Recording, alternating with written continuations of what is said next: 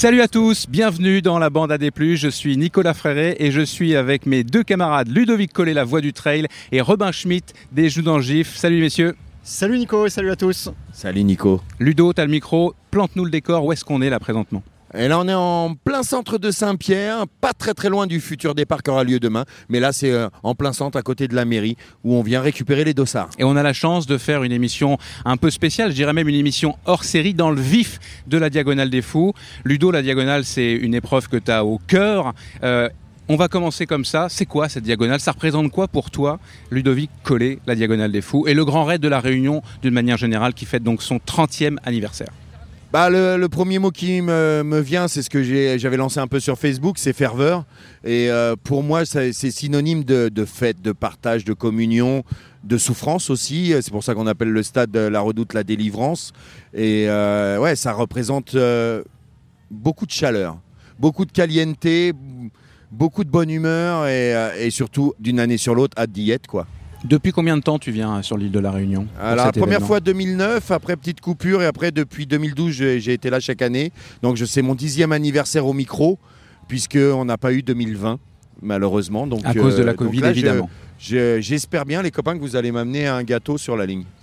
Robin, toi, tu nous avais déjà parlé lors d'un précédent épisode de ton amour pour la diagonale. Tu seras euh, demain au départ de la mascaring. Je dis demain, quand les gens vont nous écouter, ce sera aujourd'hui, mais c'est pas grave. On est à la veille, on est euh, au, moment de la remise des dossards. Tu vas bientôt euh, aller chercher le tien d'ailleurs, puisque tu cours donc la mascaring. Ça représente quoi pour toi, qui est, je te présente souvent comme un historien du trail. Tu connais bien le monde du trail et la diagonale. Quelle place est là dans cette histoire du trail? Ouais, la diagonale, elle a forcément une, part énorme. Déjà, bah, comme tu l'as dit, euh, c'est la 30e édition, donc forcément, il y, a une part d'histoire absolument incroyable.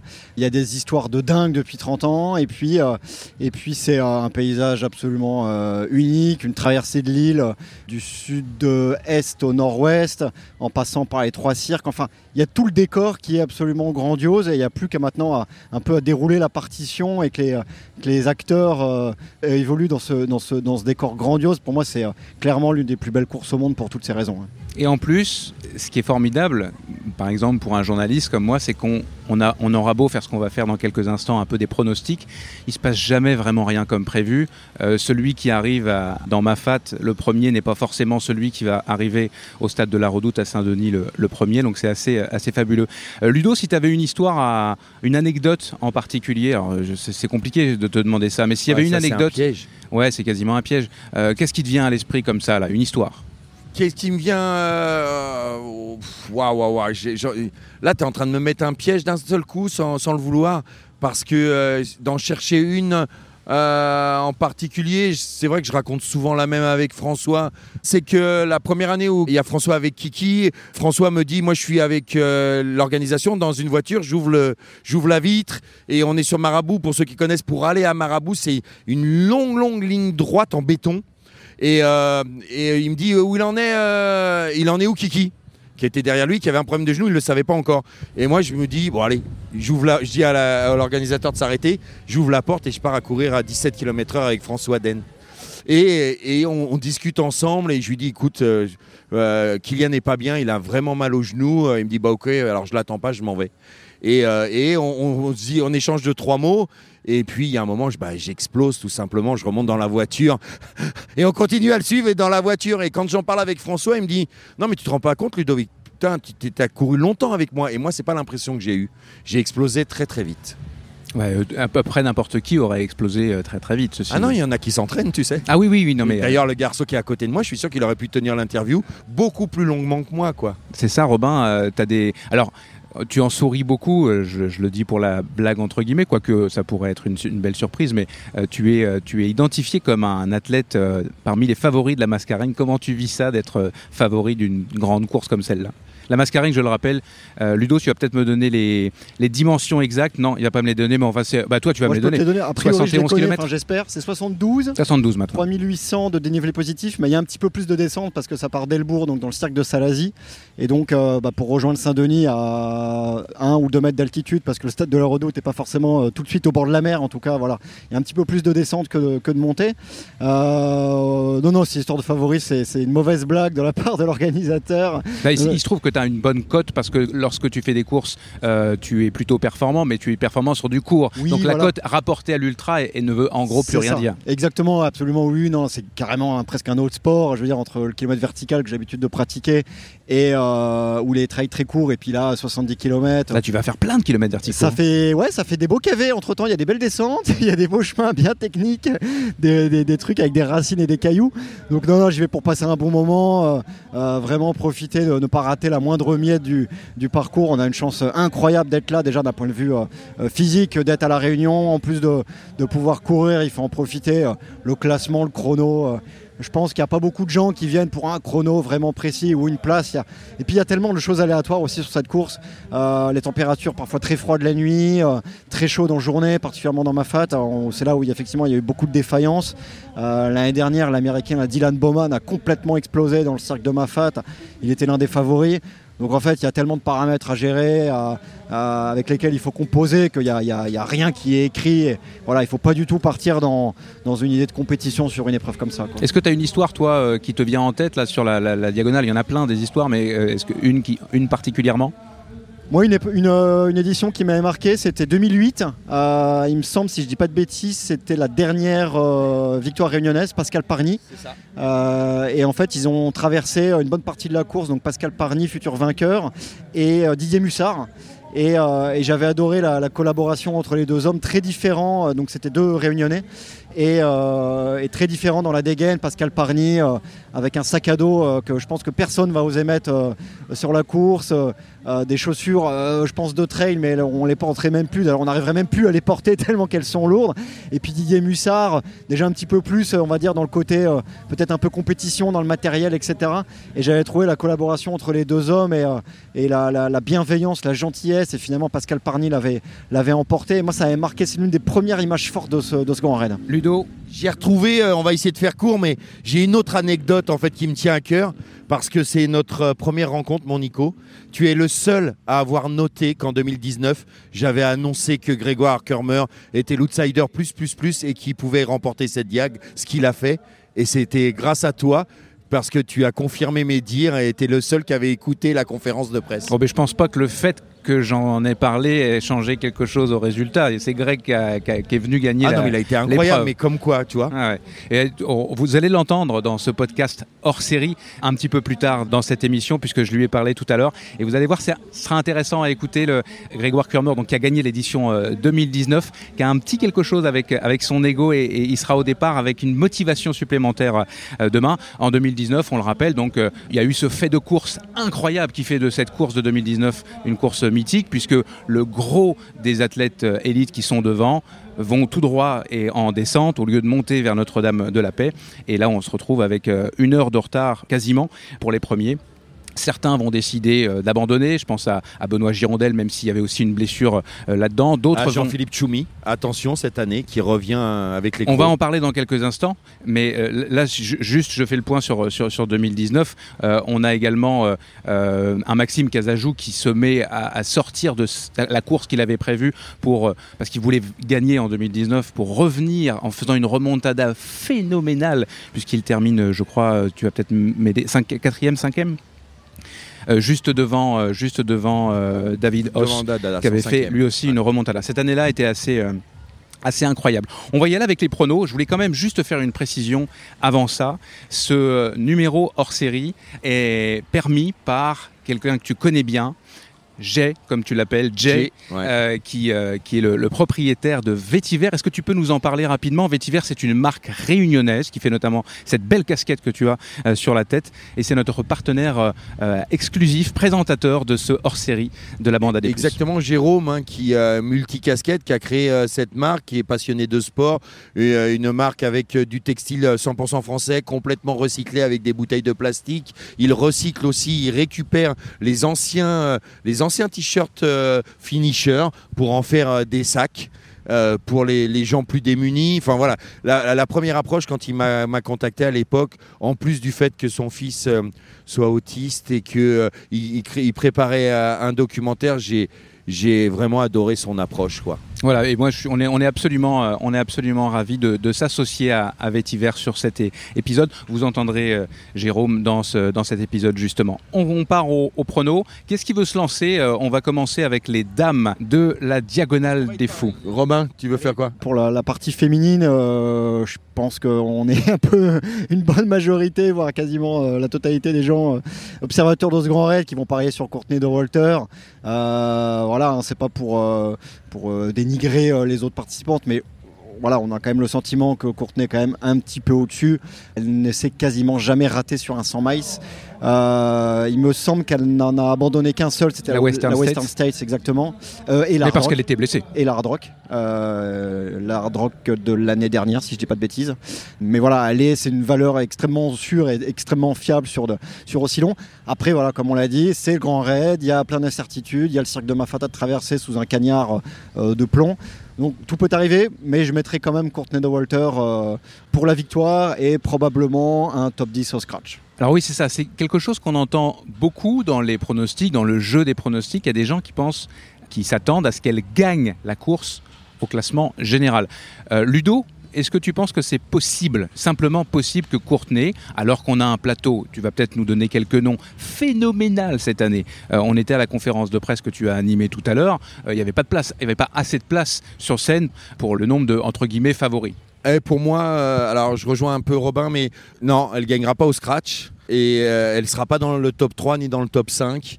Euh, moi, je l'ai classée huitième de mon top 10 et encore, j'ai mis, euh, j'ai mis septième Anne-Lise Rousset. Donc euh, voilà, je pense que Anne-Lise euh, va battre Courtenay. Anne-Lise Rousset, on le rappelle, même si généralement Robin le, fait pour nous, qui est la détentrice du record du GR20. D'ailleurs, on avait dans la, conférence de presse tout à l'heure un sacré gros niveau de record et recordman et woman, puisqu'il y avait Émilie Lecomte qui a longtemps, pendant 10 ans, détenu ce, record du GR20, Anne-Lise Rousset et Lambert Santelli qui fait partie des, favoris chez, chez les hommes.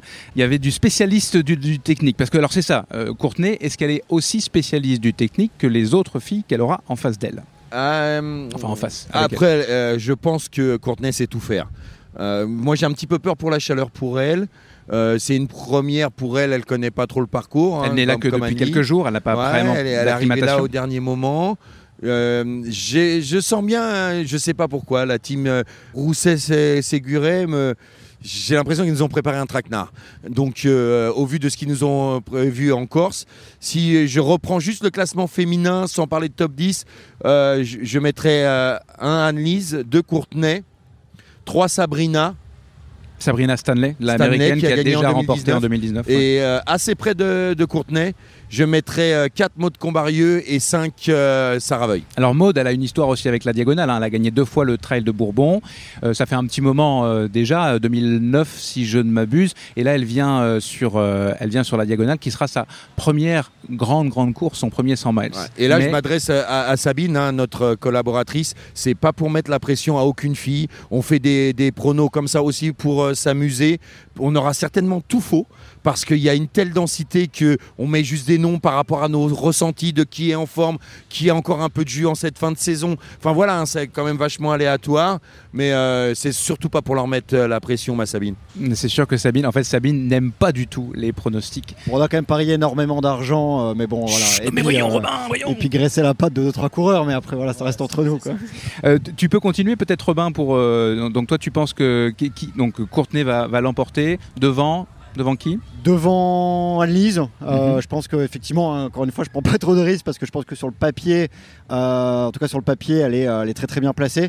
Après, il y a beaucoup d'incertitudes autour d'Anne-Lise. Elle, a- elle a vécu un GR20 tellement extraordinaire d'un point de vue physique, mais aussi mental. qu'il que a après, il faut s'en remettre. la Il récupération faut s'en remettre de courir 36 heures en Corse. Euh, il faut s'en remettre aussi physiquement, mais surtout aussi mentalement, d'avoir puisé aussi longtemps dans des ressources. Sans compter qu'elle n'est pas professionnelle, elle a un emploi quasi à temps plein de vétérinaire. Exactement, exactement. Et c'est un petit peu le paradoxe de cette coureuse qui est euh, une coureuse exceptionnelle, mais qui, euh, qui paradoxalement n'aime pas vraiment la compétition, euh, n'aime pas en tout cas la confrontation peut-être directe.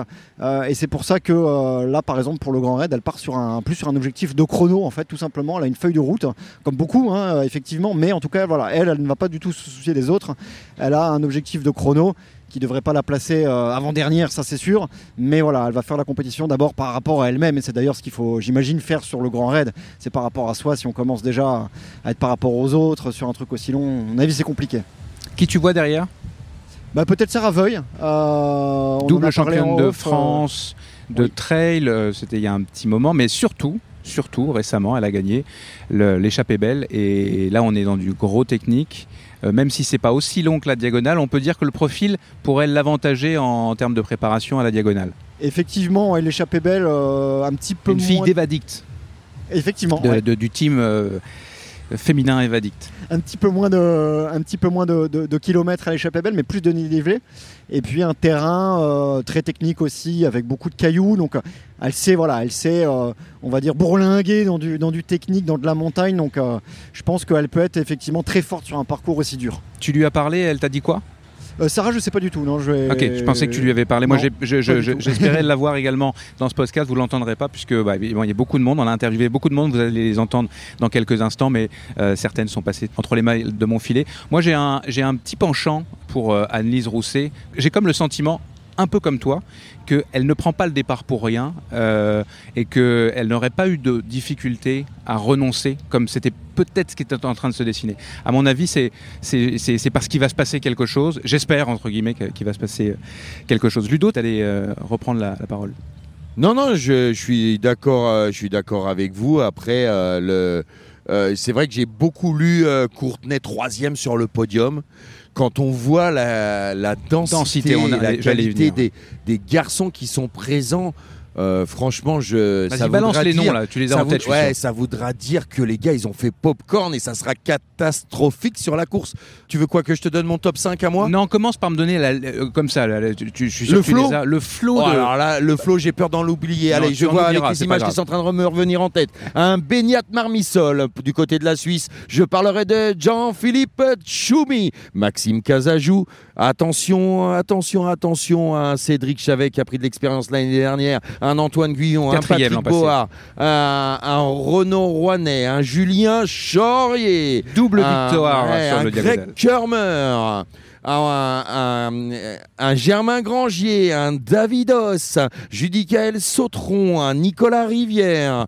Euh, il va, il va m'en manquer encore quelques-uns. Euh, un, Lambert Santelli. Lambert Santelli que vous allez entendre dans ce podcast dans quelques instants.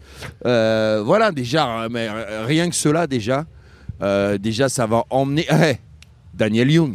Daniel Young qui est oh. le victorieux en, ah titre avec Ludovic Pomeray. Alors tu l'as tu l'as précisé, il y a beaucoup de médias euh, qui ont qui ont annoncé Ludo euh, peut-être victorieux. Il ne sera pas victorieux. Ah pas il, possible. Il, nous le raconte dans, dans, ce podcast. Évidemment, il va courir avec avec sa femme. Donc ça va être sa plus longue course à vie. C'est lui qui le dit. C'est c'est pas moi. on passe la parole à Robin. Dans tout ce flot d'athlètes élites là l'athlète favori, qui vois-tu prendre euh, le, dessus Sachant que, on ne l'a pas dit, mais François Daen devait initialement essayer de remporter sa cinquième victoire ici. Euh, Benoît Girondel euh, a dû aussi être forfait. Et puis j'en oublie bien Aurélien Dunan-Palaz, qui était aussi un, bon client sur le papier, mais depuis l'UTMB et sa blessure au sacrum, c'est évidemment compliqué de venir sur une aussi grosse course. Robin c'est compliqué un pronostic parce qu'il y a forcément le cœur qui va, qui va parler un peu. On a envie en fait. Donc parle petit cœur de Robin Schmidt. je vous livre, je, m'allonge sur le divan. Euh, pour moi, c'est Davidos pour moi, c'est Davidos que j'ai envie de voir gagner, mais c'est aussi Davidos, à mon avis, qui va, qui va remporter la course. Euh, il a gagné la Mascareigne, il a gagné le Trail de Bourbon. Euh, il est extrêmement bien préparé. Il est, euh, il est réunionnais, c'est le local. il sera porté par tout un il peuple. sera porté, on l'attend. Je, voilà, si je dis pas de bêtises, encore une fois, il me semble que le dernier vainqueur réunionnais, donc c'est Pascal Paragny en 2008. donc ça fait quand même un bon bout de temps qu'il n'y a pas eu de, vainqueur réunionnais. Je pense qu'il est extrêmement bien préparé. Il a il a un supplément d'âme. Et puis euh, on dit ouais il a la pression, il a la pancarte. C'est quand même un gars qui a fait quatrième au JO euh, de Londres en triathlon. Euh, quand on fait les Jeux Olympiques, bon en termes de pression on est, on est pas mal. Et puis il affiche complètement ses ambitions. Alors il a, dit quelque chose de foot. Alors vous l'entendrez dans, dans, cette émission aussi. il a dit moi ma carrière elle est derrière moi. Mais son objectif de vie, c'est de remporter la diagonale. Et quand je, lui ai souligné, il a dit ah bah oui c'est vrai, quand même. Mais non, mais c'était pas, c'était juste pas la même dimension. Il y avait une dimension très professionnelle, euh, alors qu'aujourd'hui on est dans une dimension euh, passionnelle liée à sa propre histoire. David, t'en penses quoi, toi? On l'a vu tout à l'heure en, conférence de presse, puis après il était comme un poisson dans l'eau. Il avait pas l'air du tout empreint de, de bah, stress. David, Dada est un ami perso. Donc ça fait quand même. Tu as d'ailleurs remis un magnifique cadeau. Ouais, que sa maman a peint et ça m'a touché. Euh, voilà, c'est un ami perso. On se voit aussi avec un ami du triathlon qui arrive demain matin. Et ça, c'est un grand, grand signe. S'il arrive demain matin pour lui, ça a été son mentor qui vient pour faire les ravitaux avec sa femme, ça va le galvaniser encore plus. Je parle de d'affiche. Pour ceux qui connaissent les références, Benjamin Sanson, le meilleur nageur encore à l'heure actuelle au monde, dans le monde du triathlon, et euh, qui sera là pour le, le, motiver, le coacher. Et là, du coup, enfin voilà, je sais que ça fait des mois il arrive vraiment en forme. J'avais mis aussi Dada en tête, mais je l'avais mis avec Greg Kermer. Mais comme l'organisation a annoncé qu'on n'avait plus droit aux ex que même s'ils arrivaient ex on utiliserait le vrai règlement qui euh, sacrerait le plus âgé. Donc je pense que je mettrai Dada premier, Grégoire deuxième, Germain Grangier trois. Euh, bataille entre Beniat et Daniel Young et l'arrivée de Cédric Chavet derrière avec Lambert. Enfin voilà, si ça pétait pas, c'était dans l'absolu. Hein. Évidemment, on va avoir tellement de surprises que peut-être j'aurais tout faux. Et Antoine Guillon Antoine Guillon qui va être là pour sa 15e ben, édition de la Diagonale. Il est hyper réaliste, il a 52 piges, il sait très bien que les gars devant lui ont amené à un autre niveau l'ultra, que lui, euh, bah, ça sera 25h15, 5h30, puisqu'il y a pratiquement 50 minutes à une heure de plus que l'année dernière. Il faut rajouter ça au compteur. Ouais, faut rajouter ça au compteur. Donc il est assez lucide. Il sait que si ça pète devant, il a sa chance. Si ça pète pas, ça sera plus compliqué. Mais il va jouer son va-tout. Il va donner ce qu'il ce sait faire, Antoine, et peut-être, Inch'Allah. Voilà, je, je lui souhaite le meilleur à Antoine. Est-ce que Antoine Guillon continue de te faire rêver, euh, Robin? Ah, j'adore, le, côté euh, calculateur, métronome, euh, qui bah, forcément il connaît, le, grand raid comme sa poche, donc effectivement c'est plus facile d'avoir des temps de passage très précis. Il se connaît très très bien et j'adore, j'adore aussi cette tactique de course un peu en ramasse-mort où finalement on dit souvent il accélère c'est juste qu'il maintient simplement la vitesse qui est déjà Là où tout le monde, tout le monde baisse tout le monde va craquer, tout le monde va exploser. Euh, et j'adore le, fait de se connaître aussi bien et de s'entraîner d'une façon euh, un petit peu à l'ancienne entre guillemets. Euh, Antoine Guillon, il fait du VTT mais sur route. Euh, voilà, euh, qui fait ça en fait à part Antoine Guillon quoi. On est donc c'est euh, voilà, j'adore le personnage. c'est sûr que c'est peut-être un petit peu moins flamboyant peut-être qu'un Davidos qui va certainement, à mon avis, vouloir commander et piloter la course dès le début. Mais mais il y a un côté vieux sage en fait que j'adore. Alors on s'attend chez les chez les garçons à un départ probablement assez intense. tu nous as dit que tu, tu, tu pensais David Hoss en, en victoire. Personnellement, c'est aussi celui que j'ai mis tout en tête. Pour la Réunion, ce serait assez fantastique en plus qu'on ait un premier homme qui, remporte les trois épreuves, le Grand Chelem pour la première fois, euh, avant peut-être un, Grégoire Kurmer qui a déjà la diagonale et le, Trail du Bourbon à son actif. Euh, qui tu mets derrière euh, David Hoss? Euh, je mets un. Est-ce que Guillaume pourrait monter sur le, podium un, Germain Grangier. Un Germain Grangier. Euh, on a vu les, on a vu les cuisses tout à l'heure à la, à la, à la, conférence de presse. Je me suis, en fait, je lui, ai, euh, je lui ai dit bonjour et je me suis appuyé sur sa cuisse. Et quand j'ai retiré ma main, elle était ensanglantée. Euh, tellement qu'il était affûté. Je me suis coupé en fait sur sa cuisse. J'étais entendu demander une sauce tartare à quelqu'un. Je sais pas si tu l'as eu depuis, mais effectivement. non, Germain. Pour après, pour après la diagonale. C'est ça. Germain, euh, Germain très très très costaud. Euh, voilà, il a eu un, échec, on peut le dire à l'UTMB. Il a pris le départ, il était malade, etc. Donc là, il revient avec avec, avec à mon avis le couteau entre les dents. Et puis après, je mettrai peut-être en 3 je mettrai peut-être une surprise parce que de toute façon, il y a toujours des surprises. Ouais, c'est ça. L'année dernière, je veux dire, à part euh, peut-être euh, ses, copains du Pays Basque, à mon avis, il y avait quand même pas grand monde qui l'avait mis sur le podium. Allez, je vais me lancer sur un. Mais encore une fois, ça va être un choix de cœur. C'est un... Un Lambert Santelli. Euh, qui a abandonné l'année dernière et qui, et qui voilà, à mon avis, va faire une grosse course très bien préparée. il n'est pas en manque de volume, on a vu sur ce travail et il enchaîne, il enchaîne sacrément les, sorties. Donc allez, un, petit Lambert, Lambert Santelli sur le podium pour montrer qu'il n'y a pas que encore ce qu'il est bon.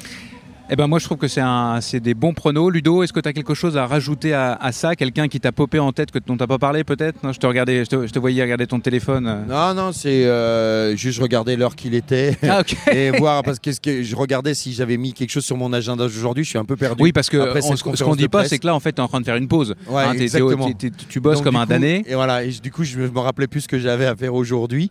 Euh, non, je juste. Euh, juste Continuez à nous suivre du côté de la bande AD+.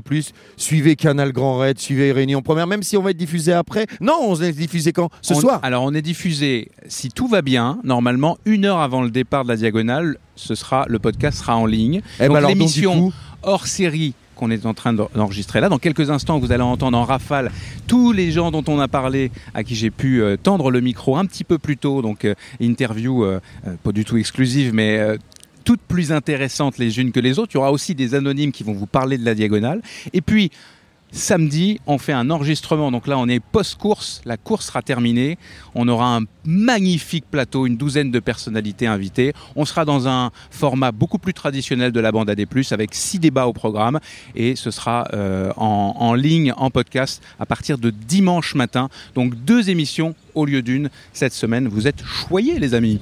Alors donc du coup, on y va, on suit sur SFR, on suit sur Réunion Première, on suit sur Canal Grand Raid, on suit euh, bien sûr sur les réseaux sociaux, sur les réseaux sociaux, bien sûr sur les genoux dans le gif. Et puis s'il vous plaît, les amis auditeurs, on continue à mettre euh, la pression à Robin Schmidt, qui est quand même vraiment annoncé comme l'un des grands favoris de la mascarade. On sera, on sera là pour l'accueillir, toi c'est sûr. Moi je vais, je vais tout faire pour accueillir euh, en vainqueur euh, Robin Schmidt. Je vous salue tout le monde. Je vous laisse avec toutes les interviews que je vous ai préparées ce matin, en espérant que vous allez passer un, un bon moment. Et on se retrouve rapidement. La Ludo, t'es hyper chaud en fait. C'est ça, t'es en train de cramer. Il faut qu'il aille pisser en fait. Ok.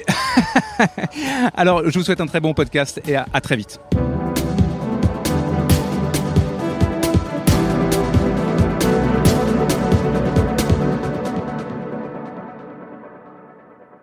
Bonjour, ben, c'est Jérôme Chevret, le fondateur et créateur de la marque Vetiver Sport. Euh, où je vis à La Réunion, elle est inspirée ici et, voilà. et c'est une marque française. Et c'est une marque qui est fabriquée en France entièrement. Euh, et on est sur des produits avec des tissus recyclés, on est sur euh, le plus éco-responsable possible, parce qu'il y a toujours des améliorations possibles, mais voilà, on essaye de, préserver la nature qui est notre terrain de jeu, et, et ici d'autant plus à La Réunion. C'est quoi ton rapport à la diagonale, toi? Mon rapport à la diagonale, bon, je pense que tout trailer, même en métropole déjà euh, connaît la diagonale, mais ici à La Réunion, c'est, je pense que l'île s'arrête de vivre et, bat qu'au son de la diagonale pendant une semaine. Euh, la diagonale, c'est voilà, c'est, une course magique. Moi, j'ai pu la faire euh, avec, en étant porteur Joëlette, donc j'ai pu partager d'une manière vraiment très humaine cette diagonale. il y a maintenant 5 ans. Raconte-nous, ça, donne quoi de faire une diagonale avec une géolette? C'est un truc de fou. C'est ouais, bah, alors déjà à la base c'est une, une, course de fou et de le faire en joëlette c'est d'autant plus fou. Mais en fait, il y a deux porteurs euh, qui, enfin, disons qu'on est une trentaine de porteurs et il y a toujours une personne qui porte devant, une personne qui porte derrière. Euh, et, on, et on enchaîne euh, bah, un petit peu moins que le parcours parce qu'on fait 110 km nous en, porteur Jolette. Mais voilà, on alterne 3, 4, 5 minutes selon la difficulté où on est au moment présent. Et c'est un partage qui est, qui, est, vraiment très intéressant et on a eu 12 ou 13 enfants qu'on a pu porter qui découvre euh, et les sentiers et l'atmosphère, euh, l'énergie du Grand Raid. Donc c'est vraiment une aventure euh, excellente. Ludo, toi qui aimes bien partager les émotions, ça te fait quoi quand tu les vois arriver? En, général, c'est pas c'est pas un secret. Je pleure parce que pour moi, c'est tout simplement une des plus belles facettes de l'être humain. Toi, donner du temps pour les autres. Et, ça, moi, à chaque fois, ça me touche. quoi. C'est pas un mystère. C'est ce que j'aime dans la vie. C'est le partage et l'amour. Et bah, tout, toutes ces euh, associations, euh, c'est ce qu'elles ce qu'elles offrent, à, comme le disait Jay, quoi. il y a des gamins hein, ou des même un peu plus âgés, hein, mais autrement capables, comme on les appelle, qui euh, vont découvrir la richesse de l'île, quoi, avec des gens qui les portent, qui mettent, souvent c'est des très bons coureurs, et qui mettent leur dossard de côté, qui, leurs envies pour donner du temps pour les autres. Je veux dire, il n'y a, a, pas plus beau. Une sacrée expérience humaine. Il y a qui sur ces petites Joëlette alors sur les joëlettes, il y a souvent euh, des enfants qui sont porteurs de handicap, que ce soit mental ou, physique hein, d'ailleurs, hein, il n'y a pas de, choix là-dessus. Après, c'est ceux qui, sont, qui ont aussi envie de, de partager l'aventure, hein, parce qu'il faut rester 3, 4, 5 heures euh, assis sur une joëlette, c'est pas forcément très simple. J'ai une petite anecdote, tu vois, sur l'entraînement avant Grand Raid. On avait fait, euh, on avait gravi euh, le Piton des Neiges depuis Silaos en portant un enfant qui du coup rêvait d'aller au Piton des Neiges et qui ne pouvait pas marcher. Donc là, c'est voilà, c'est juste sublime d'arriver à 3000 et sa maman, elle nous suivait. Alors, en l'occurrence, c'est Rage avec qui j'ai partagé l'association et c'est ceux qui font cette année. Euh, ils ont leur particularité de, toujours, il faut toujours qu'il y ait un accompagnant qui soit à côté de l'enfant. Et là, c'était la maman qui avait du mal à nous suivre euh, parce que, comme il disait euh, Ludo, pour le petit clin d'œil, il y avait Jean-Eddy Lorette, René Paul Vitris qui sont deux gros athlètes locaux. Et, en fait, la maman avait du mal à nous suivre. On l'a attendu 20 minutes au sommet et enfin voilà, ça a juste pas de prix, pas de mots. C'est voilà, on est obligé d'être ému. C'est juste magique comme moment. Toi, tu as un enfant qui est autiste. Voilà, qui est porteur d'autisme. Euh, porteur d'autisme. Avant tout, c'est un enfant, et, Gabriel, pour le coup, euh, a, le même avis là-dessus. C'est avant tout un enfant qui est plein de vie, qui a des particularités, et, il est porteur d'autisme. Il a une condition. Voilà, il est, porteur d'autisme. Il a son. Moi, c'est mon petit super-héros. Il a ses, capacités à lui, il a ses, particularités. Et là, maintenant, il a 10 ans et demi. Ouais. Et tu le, tu le prends beaucoup avec toi? Tu as fait des défis avec lui? Alors oui, j'ai alors je, l'ai beaucoup pris. Maintenant, le porter c'est un petit peu plus compliqué. Il a Quel âge il a? Il a 10 ans et demi. donc euh, là, il est un petit peu plus lourd. Mais il y a 5 ans, euh, bah, juste avant le, Grand Raid des Joëlettes, justement, c'était mon premier défi euh, pour l'autisme où j'ai, je suis parti de Saint-Denis, donc du Barachois au bord de mer, et j'ai gravi un des sommets, bah, le plus haut sommet de Saint-Denis, donc 2400 mètres d'altitude. En le portant sur mon dos. Donc ça fait un petit peu moins de 9 heures d'ascension et l'idée, c'était euh, à travers les valeurs du sport de, faire parler de la cause, mais toujours d'une manière positive en, en apportant de l'espoir. Et euh, depuis, euh, je me suis lancé d'autres défis. On, avance forcément et puis on essaye de mettre des défis qu'on n'est pas sûr de réussir, sinon ça n'a pas de charme. C'est pas un défi. ça n'a pas de charme. Et donc je me suis lancé le défi de faire un Ironman. Donc finalement, on a réduit un petit peu. C'était un half à, à Annecy, l'Alpsman. Et euh, c'était aussi euh, le cadre et, l'idée de faire un gros documentaire de 52 minutes sur l'inclusion des enfants porteurs d'autisme grâce au sport. Je vais passer la parole à, à Gabriel. Salut Gabriel. Toi, tu as fondé une association pour les. Alors, est-ce que ce sont les enfants ou d'une manière générale les gens qui sont porteurs d'autisme? Les enfants? Alors, euh, donc je m'appelle Gabriel Jean-Berton et je suis le coordonnateur du dispositif Autisme et Sport. Alors, Autisme et Sport, c'est un dispositif qui fait partie de l'association Frédéric Levavasseur, donc plus grandement, et qui vise justement l'inclusion des personnes avec autisme dans les clubs sportifs de Lille. Donc, quand on dit personnes avec autisme, c'est à la fois des enfants, des adultes, des hommes, des femmes, qui soient sportifs ou non, et l'idée, c'est vraiment de les amener vers une pratique physique et sportive. Donc toi, tu, es impliqué aussi à travers la Diagonale des Fous alors, raconte-nous ça. Alors l'idée en fait, c'est que le dispositif, il existe depuis deux ans, deux ans et demi maintenant, et on voulait justement euh, faire parler de l'autisme parce que pour nous c'est une cause qui est importante et c'est important de le, médiatiser, mais aussi parce parler. Il y a beaucoup, beaucoup de personnes porteurs d'autisme euh, dans la société, beaucoup plus qu'on peut peut-être le penser. Exactement. Aujourd'hui, on évalue à une personne sur 100 de façon très globale, c'est compliqué parce que tout le monde n'est pas diagnostiqué, mais une personne sur 100, ça fait l'équivalent de 95 naissances par an à La Réunion. Donc c'est vrai que ça fait quand même quelque chose qui est assez, prégnant. Et pour vous donner un ordre d'idée, nous, en deux ans, on a été sollicité par 200 familles. Ça veut dire qu'il y a 200 familles qui sont venues vers nous en disant, nous, on a envie et on n'a pas de solution aujourd'hui pour que notre enfant puisse faire du sport. Euh, et pourquoi on en est arrivé aujourd'hui à, bah, cette course qu'on va courir dans peu de jours? C'est qu'on cherchait justement à faire parler de l'autisme et on cherchait quelque chose qui était réunionnais parce que le dispositif s'appelle Autisme et Sport 974. Donc il est euh, exclusif à la Réunion. Aujourd'hui, il n'existe pas en dehors de la Réunion. c'est le, le numéro de département de la Réunion. Exactement. Et on s'est dit quoi de plus beau que participer à, cette course euh, et porter fièrement les couleurs de l'autisme. Euh, donc on est trois professionnels à le courir, donc les trois professionnels d'autisme et sport, et on est accompagné d'un papa d'un enfant autiste qui a bien voulu euh, venir avec nous pour, euh, pour faire ce joli, ce joli défi, qui en plus est un relais, donc pour nous c'est aussi intéressant d'être dans le relais et que ce soit pas juste nous qui le courions. Est-ce que vous pouvez m'expliquer, soit Jérôme, soit toi Gabriel, peut-être Jérôme, le rapport que vous avez tous les deux? Bah, le, rapport, est, très très simple. Alors, ce qui est, marrant sur le clin d'œil, c'est que le début de la réalisation du documentaire dont je parlais juste avant, euh, Autisme et Soir est né quasiment en même temps. Et c'était un peu exactement la même idée en fait. Je pense que tout handicap au sens large, mais l'autisme en est un exemple, c'est qu'à travers le sport, on peut inclure beaucoup de personnes. À partir du moment où il y a une passion commune, il y a un partage, il y a un échange, voilà, ça casse les limites, les frontières. Donc voilà, on se retrouve là-dessus. Et puis bah, Lucas a eu la chance, grâce au dispositif Autisme et Sport, de, pratiquer de l'escalade, de l'acrobranche. Enfin, on a fait beaucoup de sport finalement, du roller voilà, c'est chouette de pouvoir avoir cette opportunité de, lui faire découvrir des sports. Et puis à travers ton entreprise, vous avez un lien aussi. Oui, aussi. Euh, le lien, du coup, j'en ai pas parlé tout à l'heure au tout début de la présentation, mais il y a 1%, euh, moi du coup, c'est ce qui me tient surtout particulièrement à cœur euh, chez Vetiver, c'est de reverser 1% à une cause. L'idée, c'est d'ajouter une dimension humaine à, la pratique du sport. Et autisme et sport, du coup, c'est le fameux 1%, sachant que les personnes ont le choix de de reverser pour une cause qui lui, qui lui tient plus à cœur. Donc il y a l'autisme. Quand tu dis les personnes, sont les gens qui achètent du, du, matériel vétiver. Et, exactement. Ça casquette peut être, vétiver, par exemple. Ça peut être, voilà, ça peut être une cassette, mais ça peut être même au sens plus large. Ça peut être une entreprise comme par exemple EDF cette année qui a choisi de reverser 1% à, à, une association locale. Euh, ça peut être un club, ça peut être à chaque fois qu'il y a un achat, tout, son, qui fait tout, voilà, toutes ses tenues pour le club, voilà.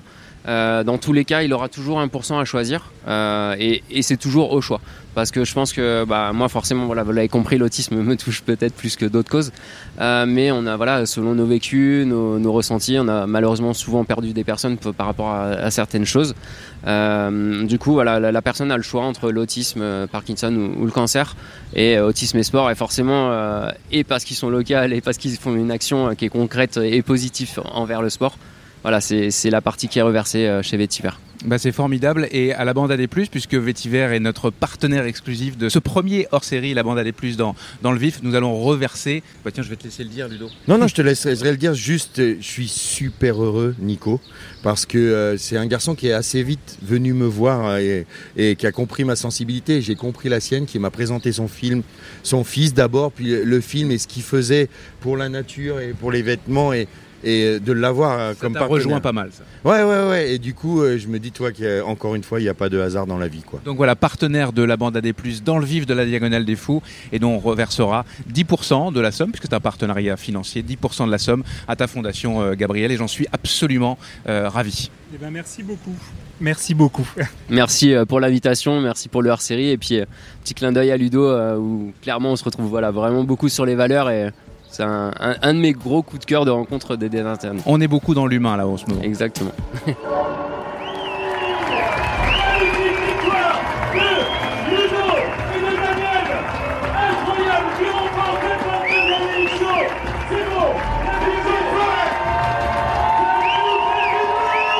Ludovic Pomeray, euh, marié, deux enfants. J'ai commencé la Diag en 2009, donc ça sera ma sixième fois sur la Diag. J'ai eu la chance de la gagner en 2021, ex avec euh, Daniel Young. Euh, sinon, je gagnais l'UTMB en 2016 et puis euh, voilà, quelques autres courses, TDS cette année, voilà. Et trois deuxièmes places ici.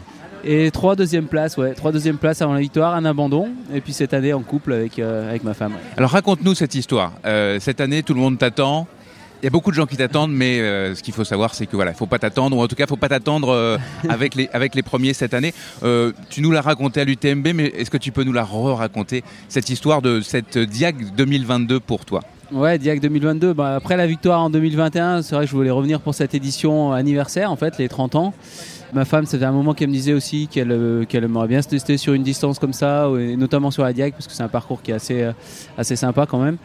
C'était l'occasion de lui offrir ça pour son anniversaire, donc la préparation, la course ensemble, et, voilà, de fêter aussi euh, nos 30 ans de vie commune, même si on n'a que 22 ans de mariage, mais ça fait 30 ans qu'on est ensemble, donc euh, voilà, ça faisait deux beaux anniversaires. Est-ce que tu l'as préparé de la même manière, toi? Euh, Non, bah, moi disons que voilà, je l'ai préparé un petit peu on va dire moins sérieusement. Maintenant, euh, après la TDS, du coup, il y a eu cette sélection en équipe de France, donc ça a changé aussi un petit peu la donne. Avec un gros stage dans le euh, Cantal. avec un stage, et puis euh, voilà, bah, on essayera d'être prêt pour pour cette échéance-là. Là, j'espère bah, pouvoir rester avec ma femme. Voilà.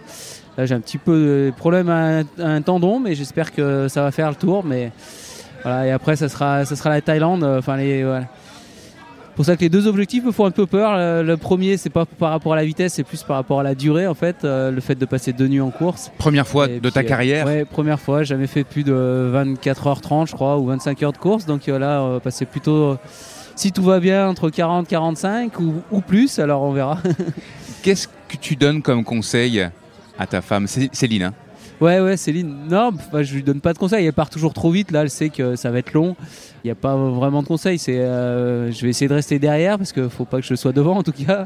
C'est la soutenir et puis euh, voilà, discuter un peu, passer le temps. Elle a jamais trop couru de nuit, donc euh, aussi voir, voir ça ensemble de nuit. Puis moi, ça me permettra de découvrir aussi des, des parties que j'ai jamais vues de jour. Donc on- bah, j'espère que tout se passera bien. Et puis euh, voilà. Mais Je me trompe, j'ai l'impression que tu stresses peut-être un peu plus de Ouais. cette position donc dans l'arrière, dans le mid-pack, que quand tu cours pour euh, gagner ou être dans les meilleurs.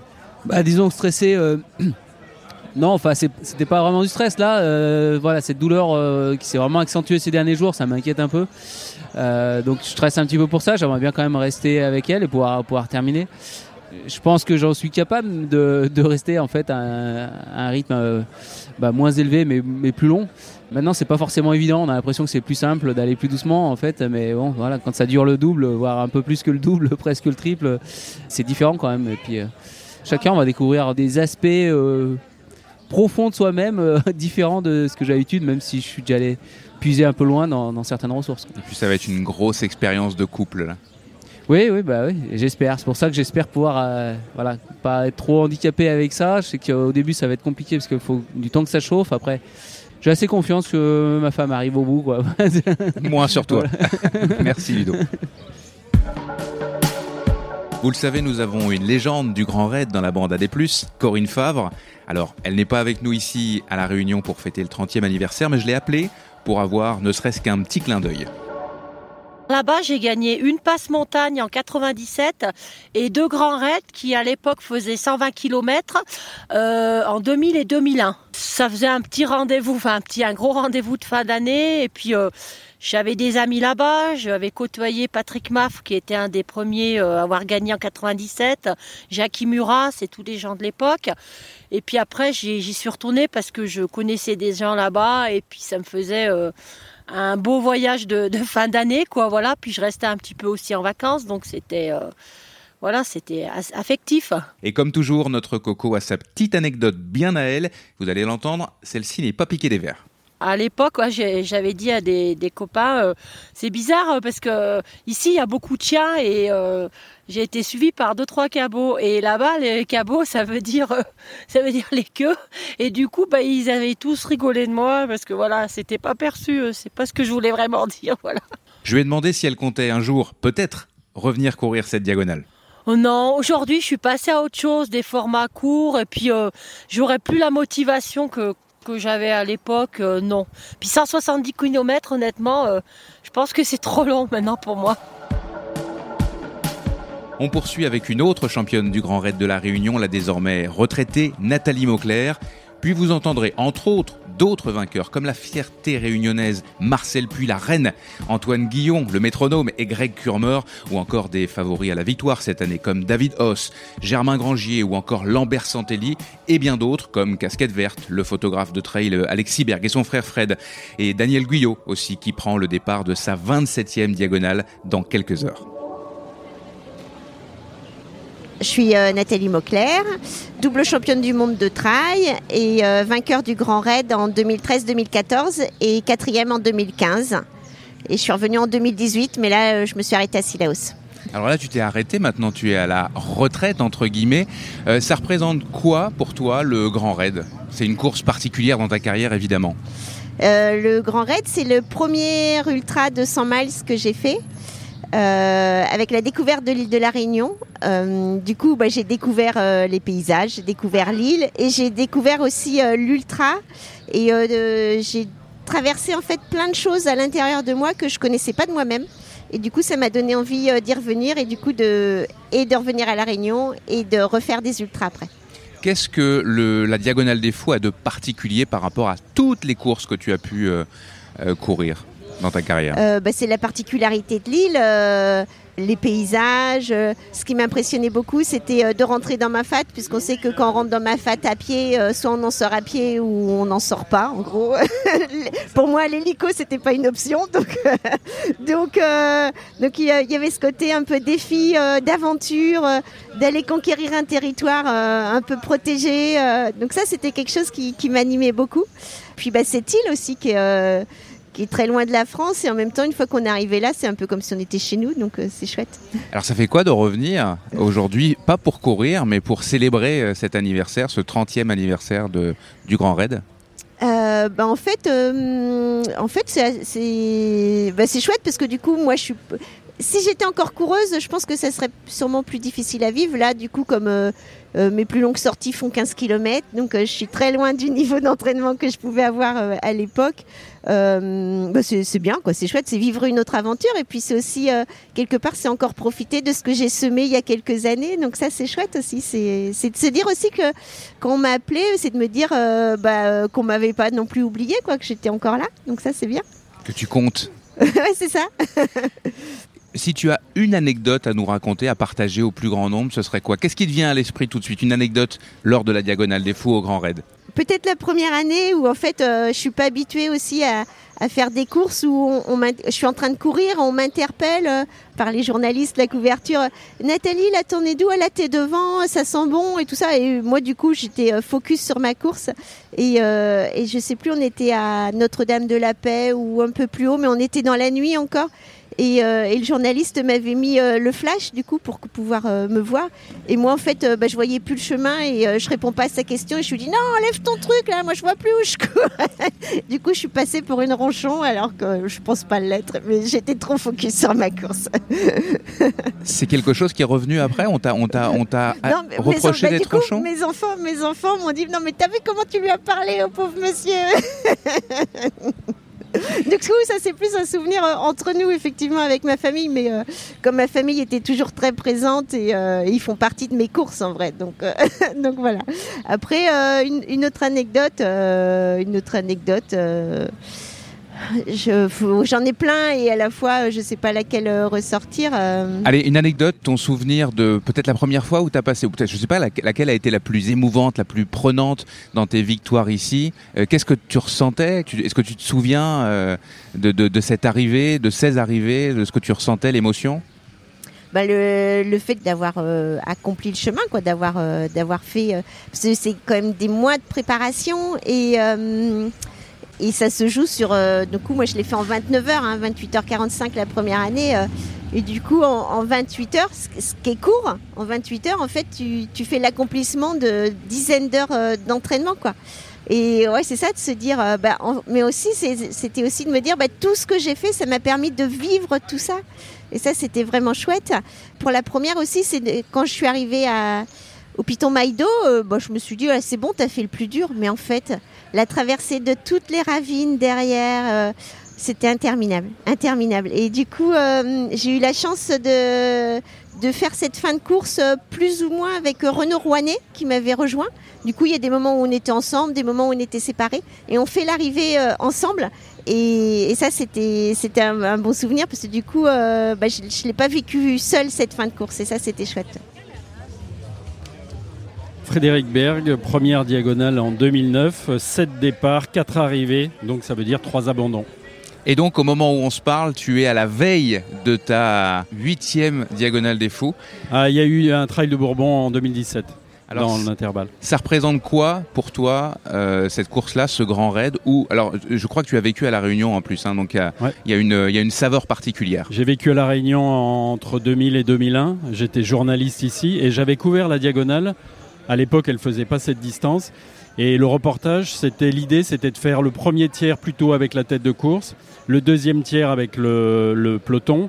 Et j'avais terminé, ça faisait 120 km à l'époque, donc c'était en 2000, euh, octobre 2000, et la fin de la course avec les derniers.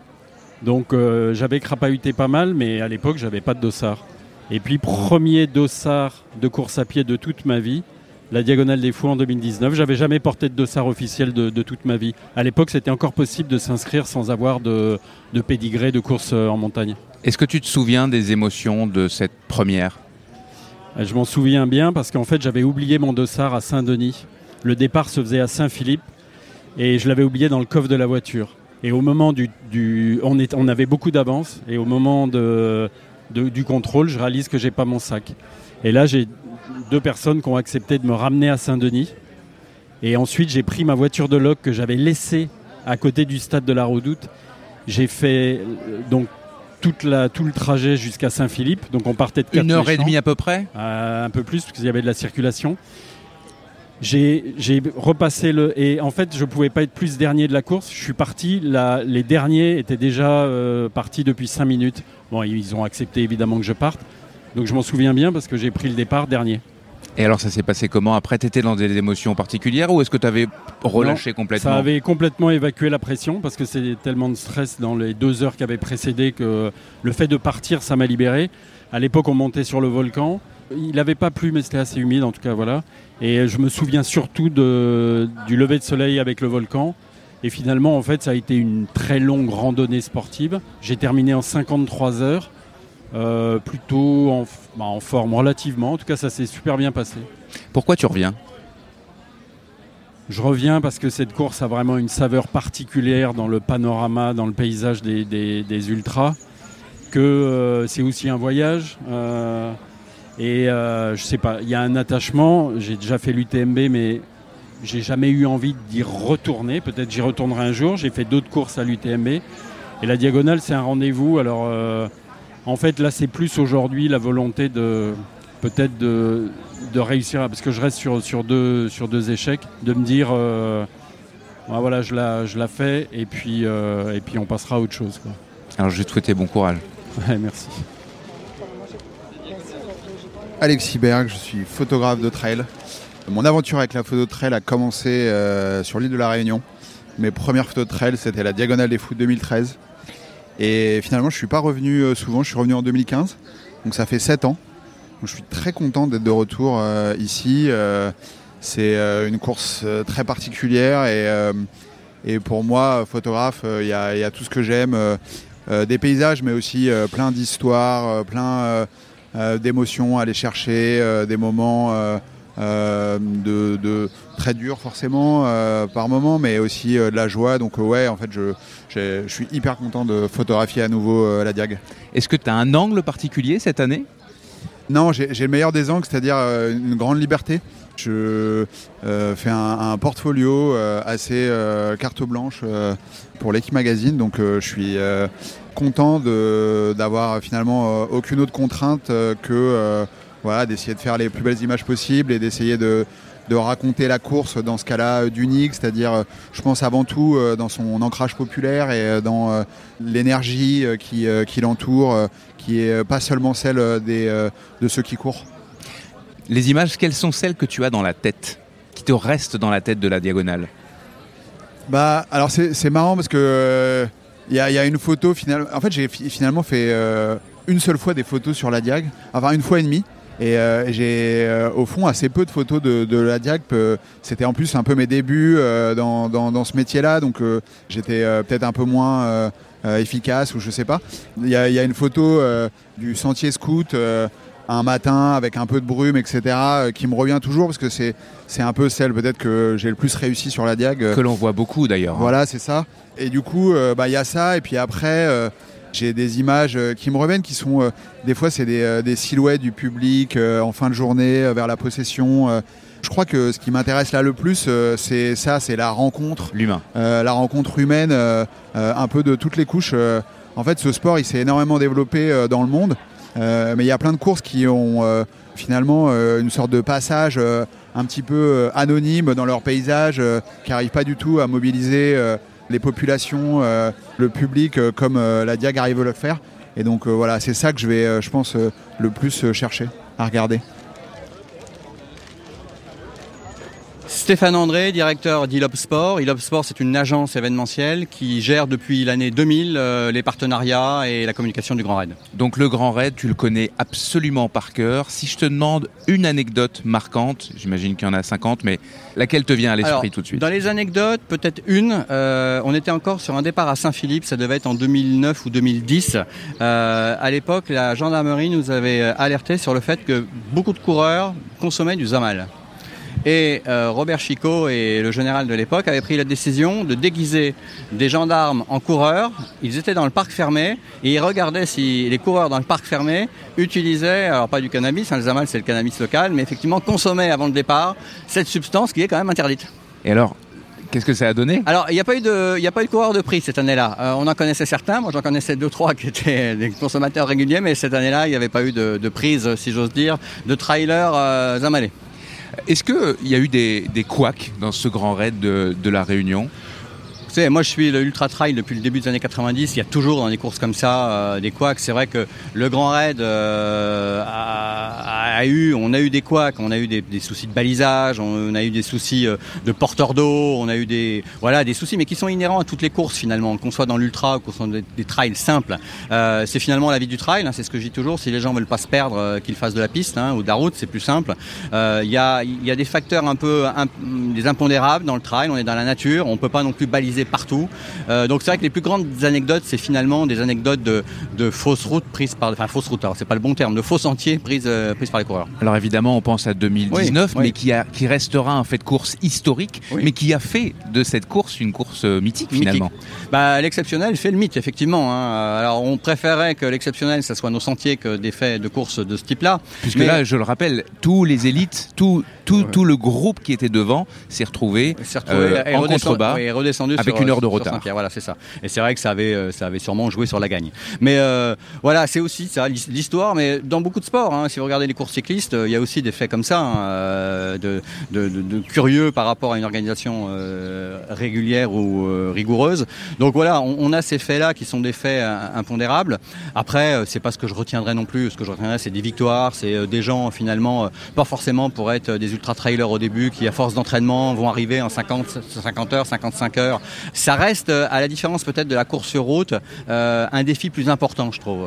Tout le monde, en métropole ou en Europe, tout le monde rêve de faire Paris ou New York. hein. Un marathon, c'est une belle épreuve, mais j'ai pas de souci avec les Parisiens, mais un Parisien, euh, en s'entraînant un peu euh, sur les quatre scènes, pourra faire un marathon. Faire la diagonale des fous, c'est plus que ça. C'est s'entraîner, mais c'est aussi avoir un mental de fou. Et c'est ce qui fait la différence, en fait, du trail, de la course sur route, à mon avis. Dernière question. Pourquoi la diagonale a un, un ressenti si positif? Par exemple, par rapport à l'UTMB, qui est une course où tout le monde veut aller, mais tout le monde critique. La diagonale, j'ai l'impression que c'est pas ça. La diagonale, il y a une espèce de bienveillance et d'empathie et de joie, en fait, quand on, quand on parle de cette course-là, même quand il y a eu ces fameux impondérables dont on parlait il y a quelques instants. Alors, elle se passe déjà sur une île tropicale. Mine de rien, je pense que ça change la donne. On est dans l'hémisphère sud.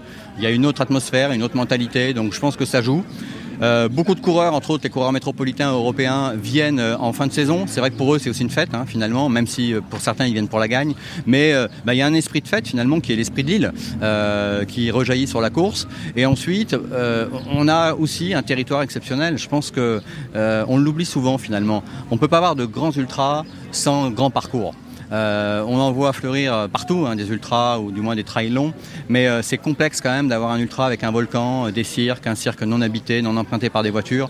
Donc je pense que les territoires qui veulent se développer à partir de disciplines de pleine nature ne le peuvent que si elles ont un, territoire exceptionnel. Et je pense que la Réunion a un territoire exceptionnel pour toutes ces activités de pleine nature, terre et c'est vrai que en matière de terre, les sentiers réunionnais sont parmi, alors sans être chauvin, mais sont parmi les, plus beaux sentiers du monde, et, et avec des variations de, de paysages exceptionnels. C'est l'île euh, avec euh, l'île aux multiples facettes euh, de paysages.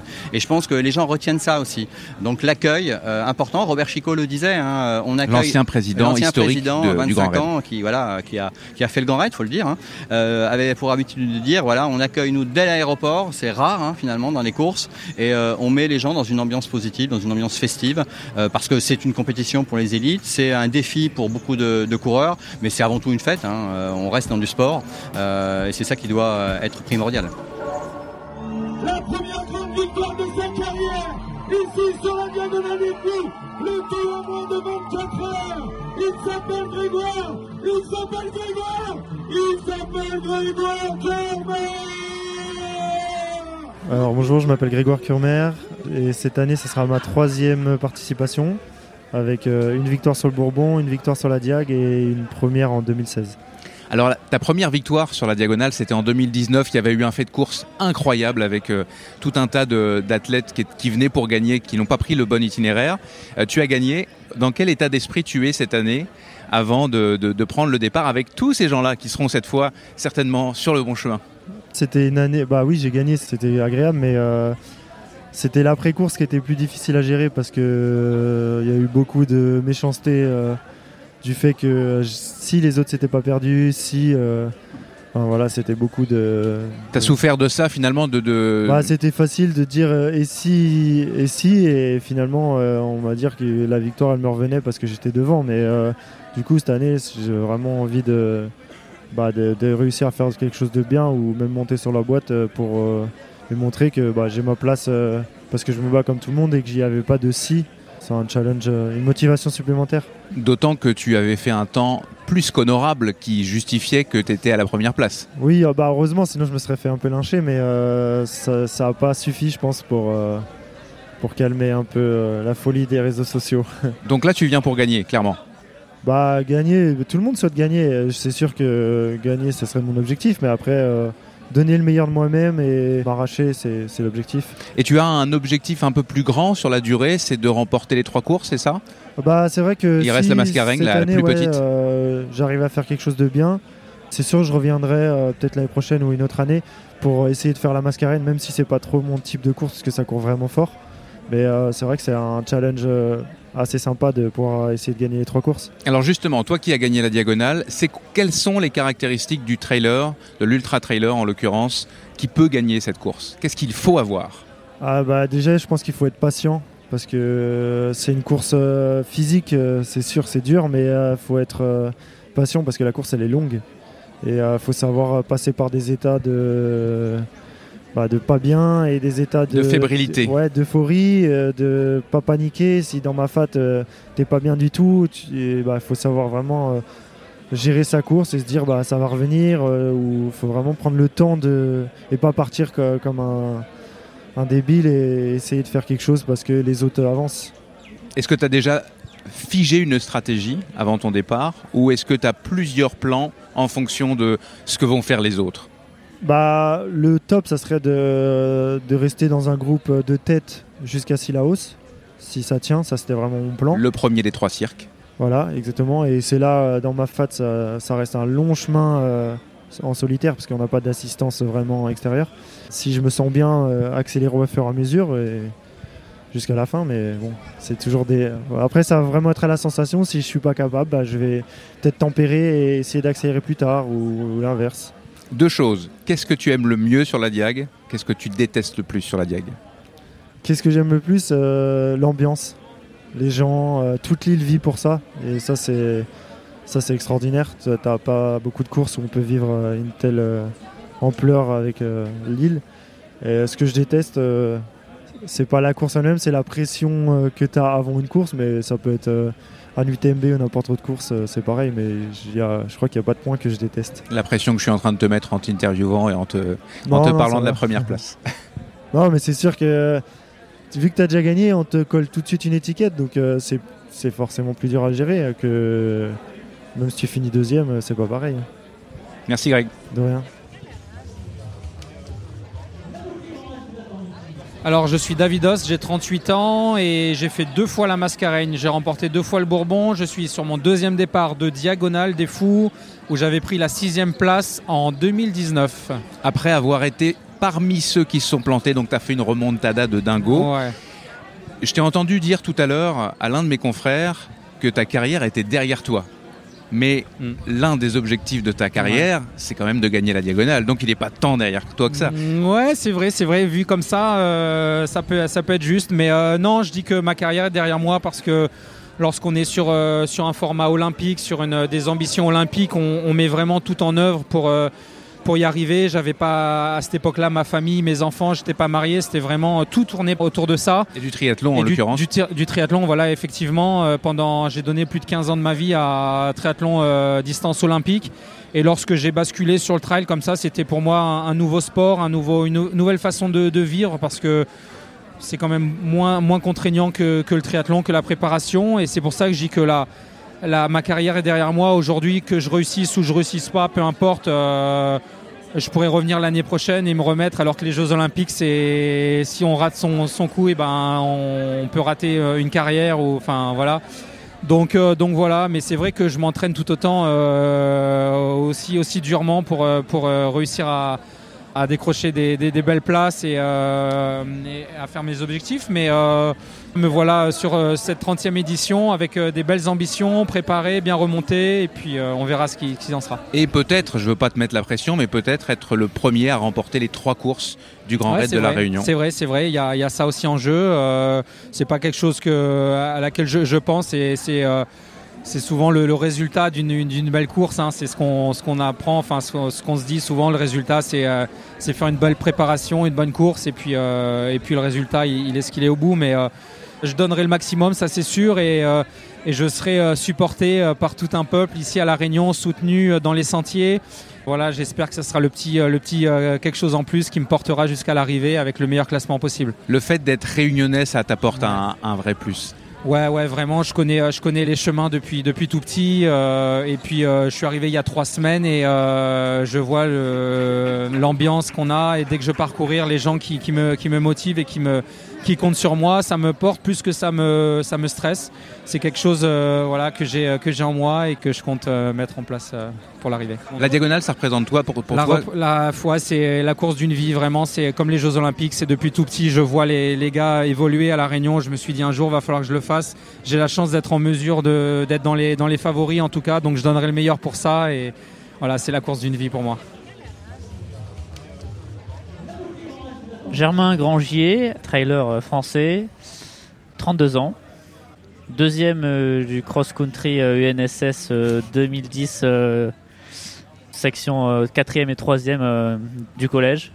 Et aussi euh, quatrième euh, l'année d'après sur le- le- les championnats de France UNSS de nouveau. Un grand, un grand, grand champion scolaire. Voilà, effectivement. Et donc on te retrouve euh, sur la diagonale, c'est pas la première fois, tu as eu une première édition en 2018 qui s'est pas extrêmement bien passée, en tout cas tu l'as arrêté, tu viens de me dire, au, en, en haut du Maïdo. Effectivement, alors euh, c'était plus long que les cross UNSS, du coup j'ai eu un peu du mal. Euh, ouais, sans, sans plaisanter trop, c'était ma plus longue course. Euh, un mois avant, j'avais fait une CCC, bon, j'avais fait cinquième, du coup j'étais un peu euh, tout content. Je me suis dit, bah ouais, le long, c'est vraiment un truc, euh, allez, je vais faire la diag. Mais en fait, euh, j'étais pas du tout prêt, puis j'étais pas du tout prêt à affronter cette course. la technicité, la chaleur, etc. J'avais tout sous-estimé. Donc là, voilà, je reviens un peu plus en connaissance de, de l'épreuve. Et voilà, j'ai hâte de partir demain. Alors, tu as une, euh, il y a une particularité cette année, c'est que l'un de tes gros objectifs, c'était l'UTMB. L'UTMB ne s'est pas, tu avais terminé cinquième l'an dernier. Ça s'est pas bien passé cette année, tu malade, tu été obligé d'abandonner. Du coup, tu as, une grande fraîcheur due à ton entraînement de forcené. On t'annonce beaucoup comme euh, l'un des grands favoris. Qu'est-ce que tu en penses, toi? Est-ce que tu te sens grand favori? Est-ce que tu viens ici pour gagner la diagonale? Bah alors, euh, oui, je résumerai par euh, les deux F, on va dire euh, fraîcheur et frustration. Euh, j'ai aussi euh, cette année, hein, j'ai- vraiment, on dirait, joué un peu de malchance que j'ai eu le Covid avant, avant le mute à Madère que je devais faire en, en avril. Du coup, j'ai- même pas fait le déplacement. Ce qu'on appelle une année poisson. Ouais, voilà. Et puis là, j'ai eu de nouveau à l'UTMB. Donc déjà, ce que je disais précédemment, euh, arriver sur la ligne de départ et être en pleine possession de mes moyens, c'est vraiment, un truc bah, qui me ravit, on va dire. Euh, Là, je suis content de, pouvoir commencer la course et d'avoir aucun doute euh, sur ma forme, euh, sur ma capacité à pouvoir tenir. Donc voilà, je vais essayer de, jouer un peu sur cette frustration pour dégager du positif et de l'envie. Et ben au final de cette fraîcheur relative, parce que j'ai quand même fait 100 miles en mi-juillet au Val d'Aran, à UTMB, mais voilà, j'ai j'ai quand même beaucoup de motivation, beaucoup d'envie de finir euh, et bien sûr finir le plus rapidement possible. C'est peut-être une année un peu compliquée. Alors tu l'as dit, tu as des victoires. hein. Euh, c'est peut-être une année un peu compliquée qui va finalement prendre tout son sens dans, dans quelques jours. Enfin, c'est ce que tu souhaites en tout cas. Ouais, voilà, écoute, euh, ça serait ça serait un beau happy ending, on va dire. On, on a parlé de toi dans la bande AD+, euh, on, a, on a lancé le débat que tu avais toi-même lancé sur les réseaux sociaux sur l'assistance. J'imagine que, euh, puisqu'elle est, euh, elle n'est pas obligatoire, mais elle est autorisée, euh, tu seras assisté cette année. Est-ce que c'est euh, Katie, euh, ton amoureuse, qui a remporté l'UTMB euh, par ailleurs, qui, qui va assurer l'assistance? Alors, elle fera partie. euh, ici, c'est très complexe. On Katie peut pas... Scheid, je vais Ouais, pas donner son prénom, son nom entier. On peut pas. Alors ici, ouais, il y a énormément de ravitaillement, contrairement à certaines courses. Tous sont autorisés pour l'assistance extérieure et tous sont impossibles à faire pour une seule personne. Donc en gros, il faut un petit peu s'entourer de locaux, euh, de personnes de confiance et en gros, tu construis une petite équipe autour de toi qui va un peu te ravitailler euh, partout et, et dans ma fat où, où c'est complètement impossible d'accéder à pied ou en hélicoptère. Euh, à pied. Non, en hélicoptère, c'est encore En voiture, possible. c'est seulement à pied ou en hélicoptère, effectivement. Euh, si la couverture nuageuse le permet. Et du coup, donc voilà. C'est vrai qu'une diag en autonomie, ça serait vraiment stylé. Très, Mais très stylé. bon, maintenant, euh, leur gars euh, autorise euh, les ravitaillements extérieurs. euh, donc, ben, voilà, clairement, si tu le fais pas, tu as perdu la course. Cathy sera sur 3-4 ravitaillements et le reste, ça sera la, la team DAF de Fabrice Payet. Oui, alors on explique rapidement. La Team DAF, c'est une équipe qui est construite pour les élites qui viennent notamment d'Europe et qui ne viennent pas forcément avec leur famille ou avec leur, euh, leur, leur assistant habituel. Et donc, ils ont la possibilité, tu as par exemple la possibilité d'avoir recours à ce service qui est euh, offert par euh, l'organisation. Alors oui, c'est euh, la, team DAF, c'est Fabrice Payet qui réunit euh, volontairement et bénévolement euh, des étudiants et des gens passionnés par la course. Donc il n'est pas lié intimement à l'organisation, c'est un peu l'organisation du saumon, on va dire, euh, l'organisation à contre-courant. Donc euh, voilà, Euh, il propose ses services, euh, c'est bon enfant, bonne humeur, euh, et puis ça nous permet, nous, à nous, de... Voilà, je sais pas, euh, je sais pas combien de ravitaillements il y a, mais sur 15 ravitaillements, on a fait peut-être 12. Donc c'est énorme. Bon courage. Merde même. Eh ben merci. Lambert Santelli, je viens de, de Corse, j'ai 34 ans, je suis marié, j'ai deux enfants. Je suis euh, restaurateur, on a un restaurant en famille avec euh, mon père, mon frère et mon épouse, tout ça. Voilà. Et troisième fois, euh, troisième fois à La Réunion, j'avais couru le, le Bourbon en Gagné 2019. le Bourbon même J'avais gagné le Bourbon en 2019, ouais. L'an dernier, malheureusement, sur la Diag, ça s'est arrêté assez tôt à Silaos. Et voilà, cette année, j'espère euh, voir, le, voir le stade de la Redoute aller au bout. Bon, et tu es aussi le, le, re- le détenteur du record de la traversée de la Corse par, le, par le GR20. Il faut quand même le, souligner. Donc tu reviens cette année avec euh, le couteau entre les dents, comme Germain Grangier? Non, je n'irai pas jusque-là, le couteau entre les dents. Non, après, bon, je bien sûr, je vais donner le meilleur de, moi-même et je vais essayer de faire au mieux, mais je pense qu'il y a des gars bien, bien plus forts que moi et bien plus expérimentés surtout. Donc voilà, je ferai, je ferai de mon mieux. Je pense que je vais faire une course, euh, enfin, je suis sûr même que je vais faire une course déjà, enfin, un début de course beaucoup plus prudent que l'an dernier. L'an dernier, je m'étais un peu enflammé et c'est vrai que j'étais arrivé à Silaos, même si j'avais une, une- une blessure, je suis arrivé à Silaos un peu entamé. Donc cette année, je serai, euh, je pense, beaucoup plus prudent sur la, la première partie du moins. Physiquement, tout est au rendez-vous, tout est ouvert. Oui, oui, physiquement, tout va bien. J'ai réussi à me préparer euh, comme il fallait. C'est vrai que l'été, moi, avec le travail, c'est un peu... euh, c'est un peu compliqué parce qu'on bosse, on bosse comme des... Nous, la saison resto, c'est six mois. On est ouvert de, Pâques à octobre. Donc on, a, on fait des, grosses, grosses saisons, ça bosse énormément. Donc c'est sûr qu'au mois d'octobre, tu es un peu rincé par le boulot. Mais bon, après, ça, c'est comme ça. Je pense que je suis pas le seul. Il y en a d'autres qui bossent. Donc euh, voilà, après, sinon, j'ai pu me préparer comme il fallait en septembre. euh, et là, ça fait une semaine, une semaine, dix jours que, que je fais du jus. Et normalement, euh, ça devrait aller niveau, niveau physique, j'espère. L'un de tes avantages, c'est que tu es très fort dans le technique et que la Diagonale des Fous, c'est une course très technique. Euh, ça représente quoi cette course-là pour toi? Comment tu la décrirais? Ben c'est ouais, il y a, il y a du il y a du technique, mais il y a quand même euh, des passages où ça court beaucoup. Tu vois, jusqu'à jusqu'à Marabout, les, les 50 premiers kilomètres, euh, c'est hyper hyper roulant. C'est ça qui est dur sur cette sur cette diag, moi je trouve, c'est le, le début qui est très rapide, très roulant, et puis après tu arrives euh, à partir de même la, la descente qu'on va faire, la, la- descente du bloc, après tout ma fat, ça devient beaucoup plus technique et beaucoup plus difficile.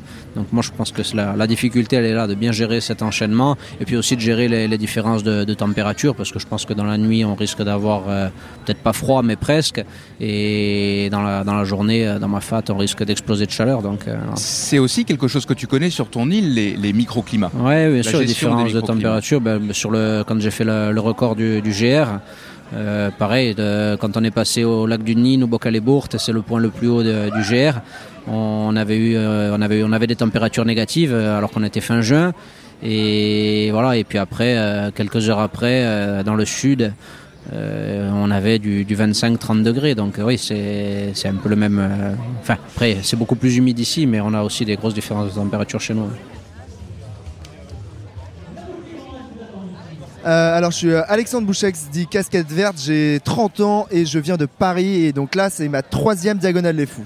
Et ta troisième, alors cette fois-ci, il va y avoir un petit. Comme t'aimes bien pimenter le truc, tu t'es euh, un peu euh, abîmé les côtes, et puis euh, voilà, ça fait un nouveau défi pour toi. Exactement, mais là je m'étais dit que c'était une bonne idée cette année de... vu qu'en fait dans la vie je me suis dit que si un jour je fais top 10 à la Diag, j'arrête de courir, bah là je, pense que je, voilà, c'est un, rendez-vous raté avec moi-même, un peu fait exprès parce que bah, je me suis fêlé une côte il y a, il y a 10 jours maintenant et bah, je douille bien et bah, ça va être marrant en fait de, voilà, de voir si on peut faire une diagonale des fous avec une côte fêlée. Et toi, fêlé fou, je pense qu'il y a un rapport logique au final euh, là-dedans.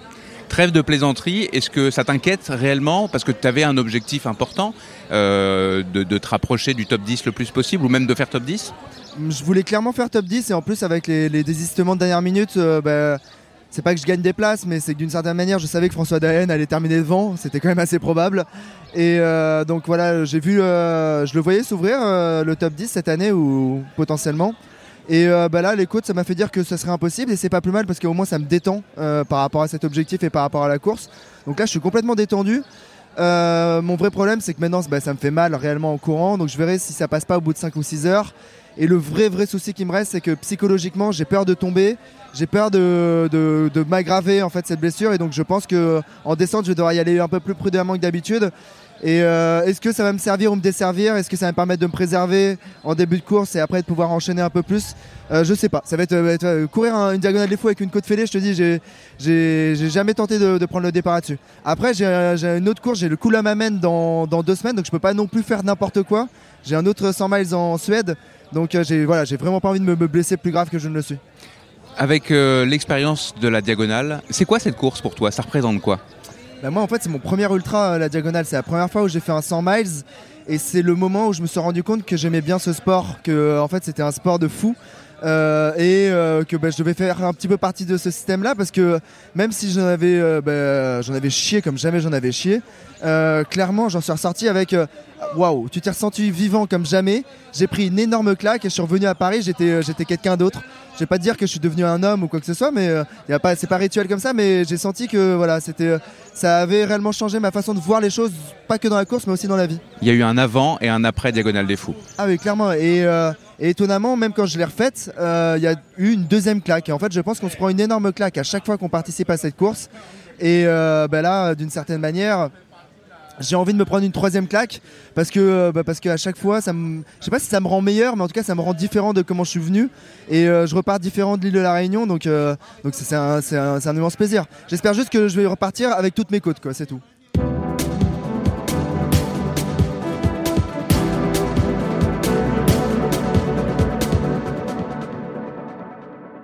Marcel Puy-Vienne, cinq fois à la Diagonale des Fous. Et deuxième sur la Mascarène, troisième sur la Mascarène aussi.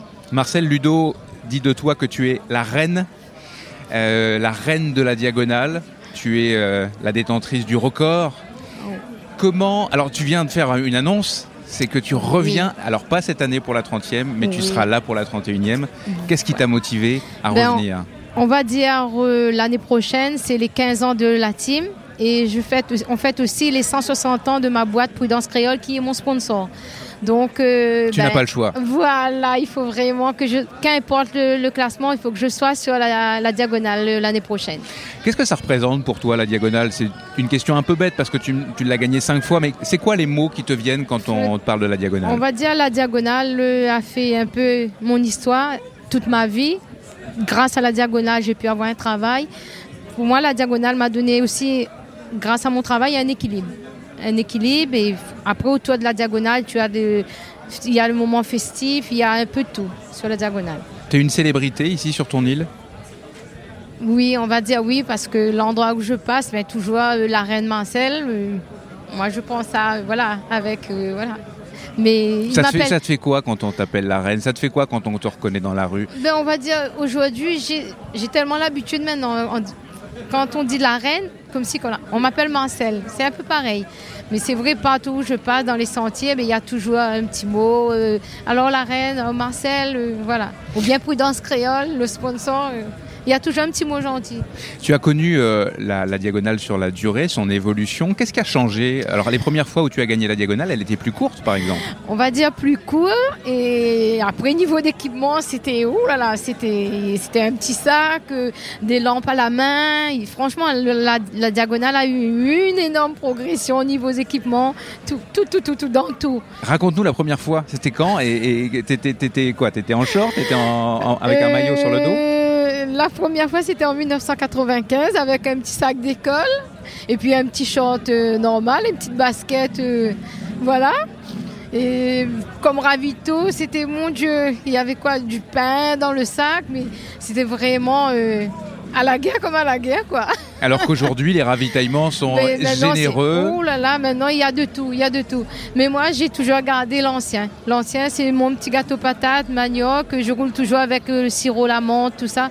J'ai pas trop changé niveau. euh, voilà, je prends ce que j'avais l'habitude de prendre dans le passé. Donc tu cours toujours à, à très bon niveau? Oui, ben, je fais toujours de la compétition. Disons, avec la Covid, ben, j'ai, voilà, il n'y avait pas trop de courses. Je pense l'année prochaine, je vais, bien- je vais reprendre un petit peu plus la compétition. Qu'est-ce que tu préfères dans, dans la diagonale? Ou plutôt, qu'est-ce que, quel endroit préfères-tu dans le parcours de la diagonale des Ben moi j'a- j'adore ma fat. J'aime ma fat et puis et puis la diagonale c'est c'est aussi l'esprit l'esprit de partage, camaraderie. C'est vraiment un esprit de famille. L'ambiance autour de ça, c'est vraiment une grande fête euh, la diagonale. Et c'est pas pour rien qu'on en soit à la 30e édition et qu'il y en aura d'autres. Et oui, c'est reparti pour la 30e édition. Je pense que ça va, ça va encore durer, durer. hein. Après, moi, euh, peut-être, je ne sais pas jusqu'à quand je serai dedans, mais voilà, c'est un plaisir quand même d'être euh, sur les courses, surtout quand tu aimes la compétition, tu aimes les courses.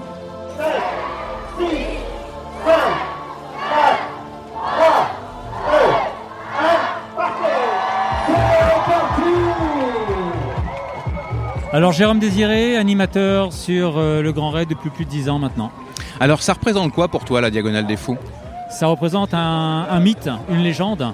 Euh, la Diagonale qui fête, l'association Grand Raid qui fête son 30e anniversaire cette année, c'est tout simplement incroyable. C'est, c'est le sport extrême à La Réunion, mais, mais, mais pas que. Il y a la performance bien sûr sportive, mais euh, il y a toute l'émotion, toute l'émotion qu'on, qu'on peut vivre à travers euh, cette course-là. Toutes les amitiés, toutes les rencontres. C'est tout simplement incroyable quand on regarde les images. Euh, j'ai la chance de pouvoir animer cette course-là maintenant depuis euh, de nombreuses années avec euh, l'ami Ludo, Michel également, Robin qui nous a rejoint cette année. Et on, on- vit des émotions tout simplement incroyables, quoi. Tu vois, quand les, quand les mecs passent la ligne d'arrivée, enfin, je sais pas si tu te rends compte, enfin, si on se rend compte parce qu'on est sur un ultra, mais les plus rapides mettent 24 heures, les derniers mettent euh, 66 heures. Euh, on a plusieurs courses, on a aussi euh, des courses un peu plus courtes comme, le Bourbon, on a la, la on a le Zambrocal également. Donc tu vois, on a un peu pour tous les goûts. Mais tu vois, quand ils franchissent cette ligne d'arrivée, le stade de la Redoute, c'est vraiment euh, rebaptisé stade de la délivrance.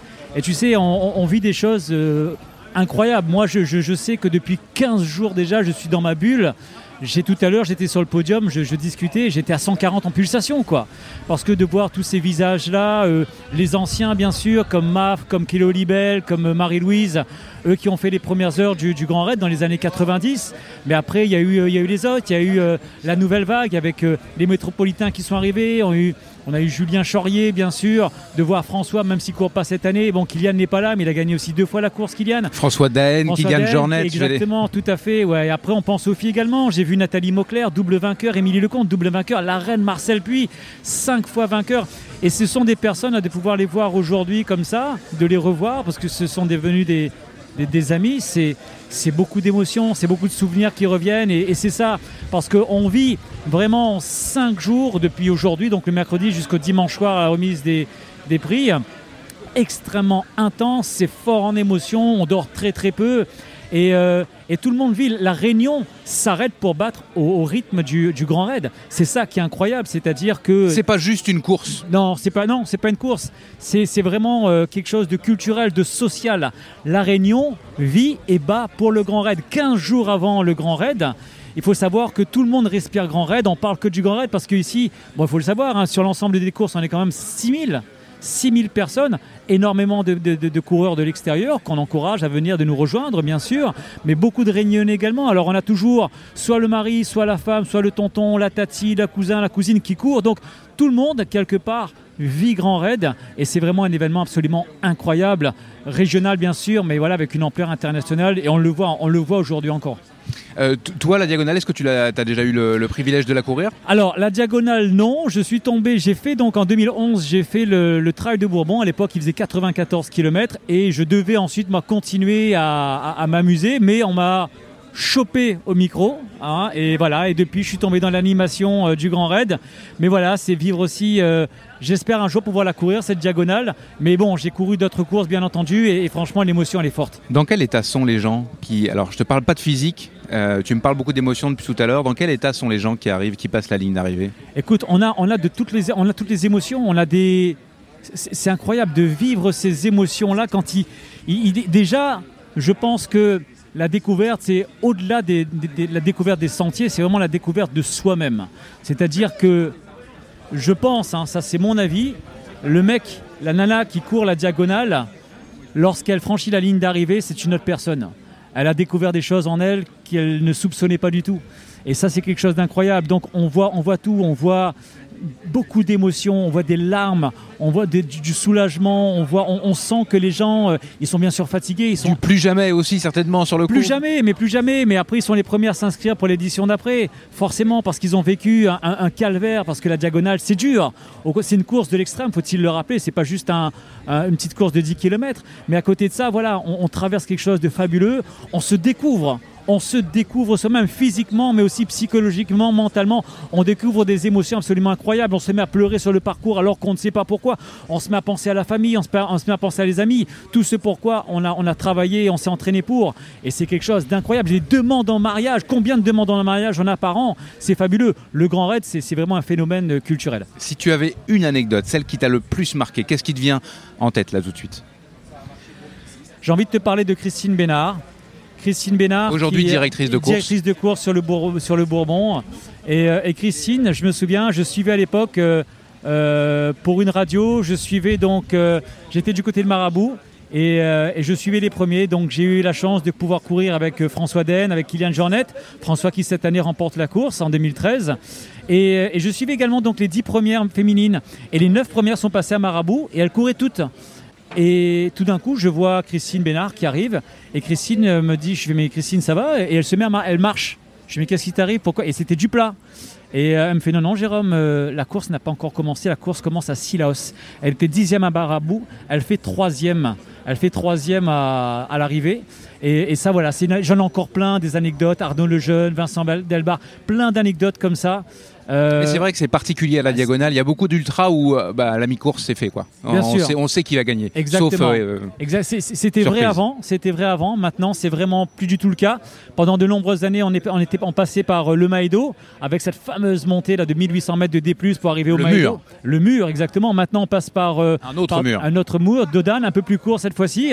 Mais voilà, déjà les premiers. euh, ceux qui arrivent à Dodane, euh, on, on- on sait plus ou moins comment ça va se jouer. Ça dépend après l'état de, l'état de fatigue et l'état, l'état du corps, quoi, bien sûr. Merci Jérôme. Avec plaisir.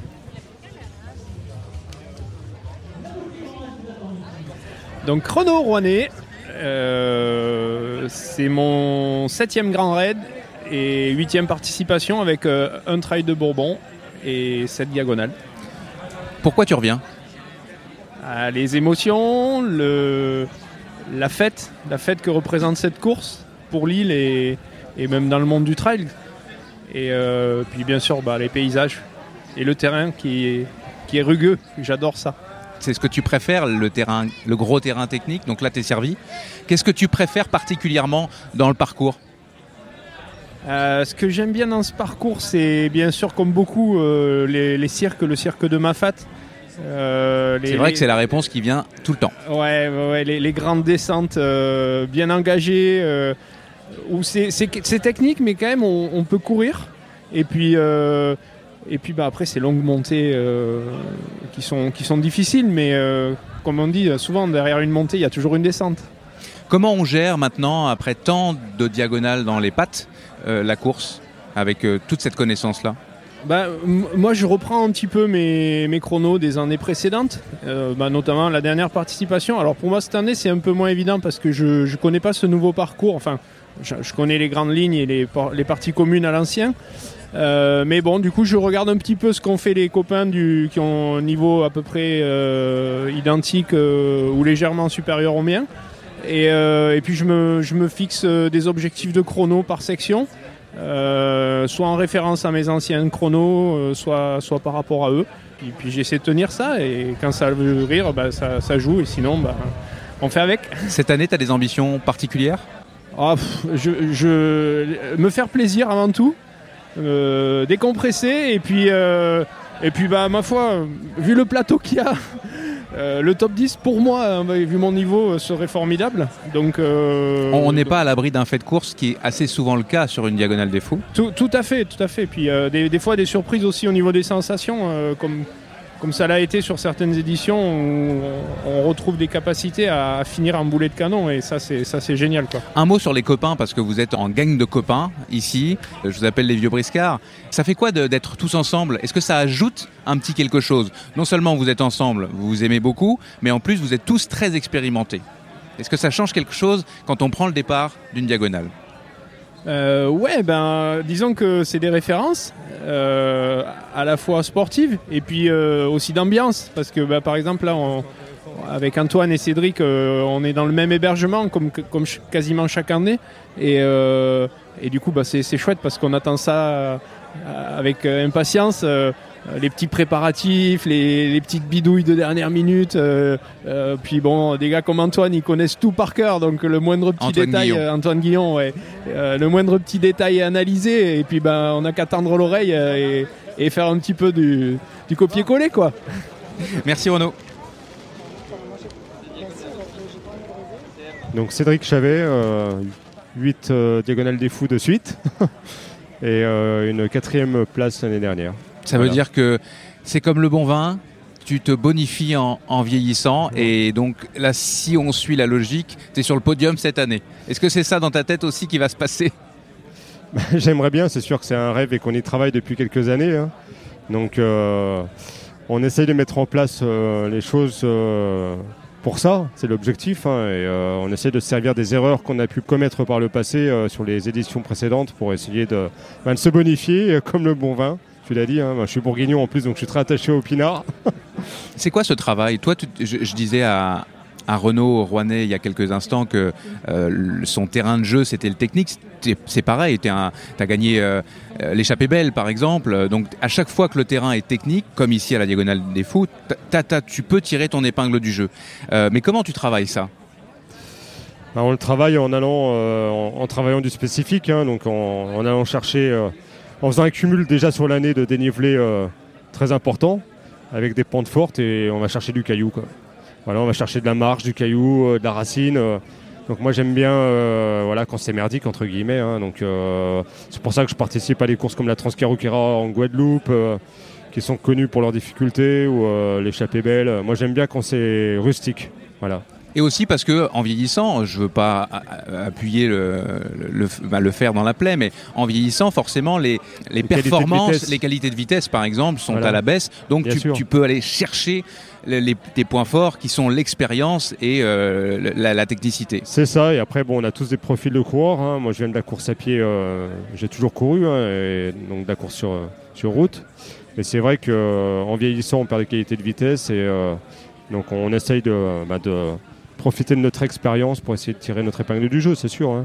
La diagonale des fous, ça représente quoi pour toi? Si tu devais la résumer, ce serait quoi? Quand on parle à des gens qui la connaissent pas Euh, pour moi, bah, c'est euh, c'est un peu la quintessence, euh, la quintessence de la discipline. hein. C'est un terrain rugueux, des, des paysages magnifiques, le partage, l'ambiance, des émotions, des retrouvailles. voilà, pour, nous. pour moi, c'est vraiment s'il n'y avait qu'une course à faire sur, sur la saison, euh, ce serait la diagonale. C'est pour ça que je reviens tous les ans depuis 8 ans et euh, on, on tombe vraiment amoureux de cette course. Quoi. Et là, en plus, tu reviens avec les copains. Avec Antoine Guillon, avec Voilà. euh, Renaud Rouanet, avec ça, Patrick ouais. Board. C'est la famille, hein. pour moi c'est euh, ma deuxième famille, hein, donc euh, On a des, des souvenirs inoubliables sur les sentiers et en dehors des sentiers entre nous. Et, et c'est vraiment ce qui nous attire. Donc je mettrais ça en avant par rapport même à tout le reste. quoi. Voilà. Victoire sur le Grand Raid. Un garçon comme Lisa Michel qui le mérite amplement. Il s'appelle Antoine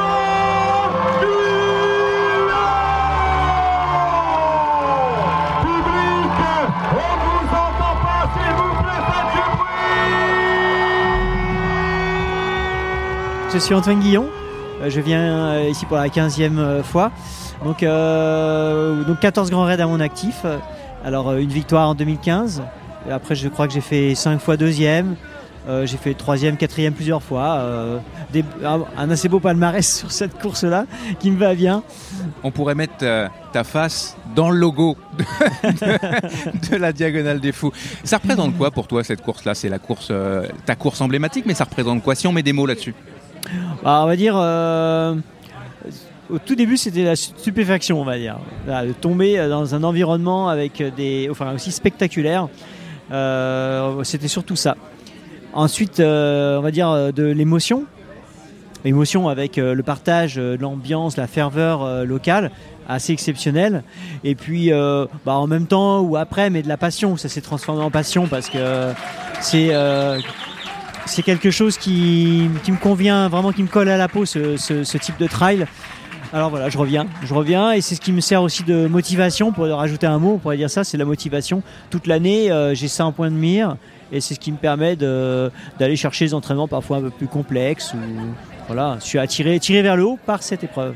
Tu ne te lasses jamais de cette course? Alors je me lâche jamais de cette course parce que, comme je disais, c'est vraiment ce qui, ce qui me plaît, réunit tout ce qui me plaît dans, dans le trail. Et puis de toute façon, d'une année sur l'autre, euh, on vit pas la même chose parce que ici plus qu'ailleurs, il y a beaucoup de paramètres euh, à gérer et c'est pas une course du tout linéaire, donc c'est toujours euh, une aventure différente. C'est un peu comme si on partait à la pêche et euh, au même endroit, on va pas attraper les mêmes poissons tous les jours. hein, et ben là, c'est un peu pareil. les, les- les grands paramètres dont tu parles, c'est quoi là s'il fallait les, les, les- les égrener Il y a le paramètre météo, euh, il y a le paramètre. euh, Multi-météo en plus, parce Ah, que c'est très rare. T'as rarement connu une météo euh, linéaire du début à la fin. Ah oui, c'est-à-dire que dans la même épreuve, on va avoir du froid, du très chaud.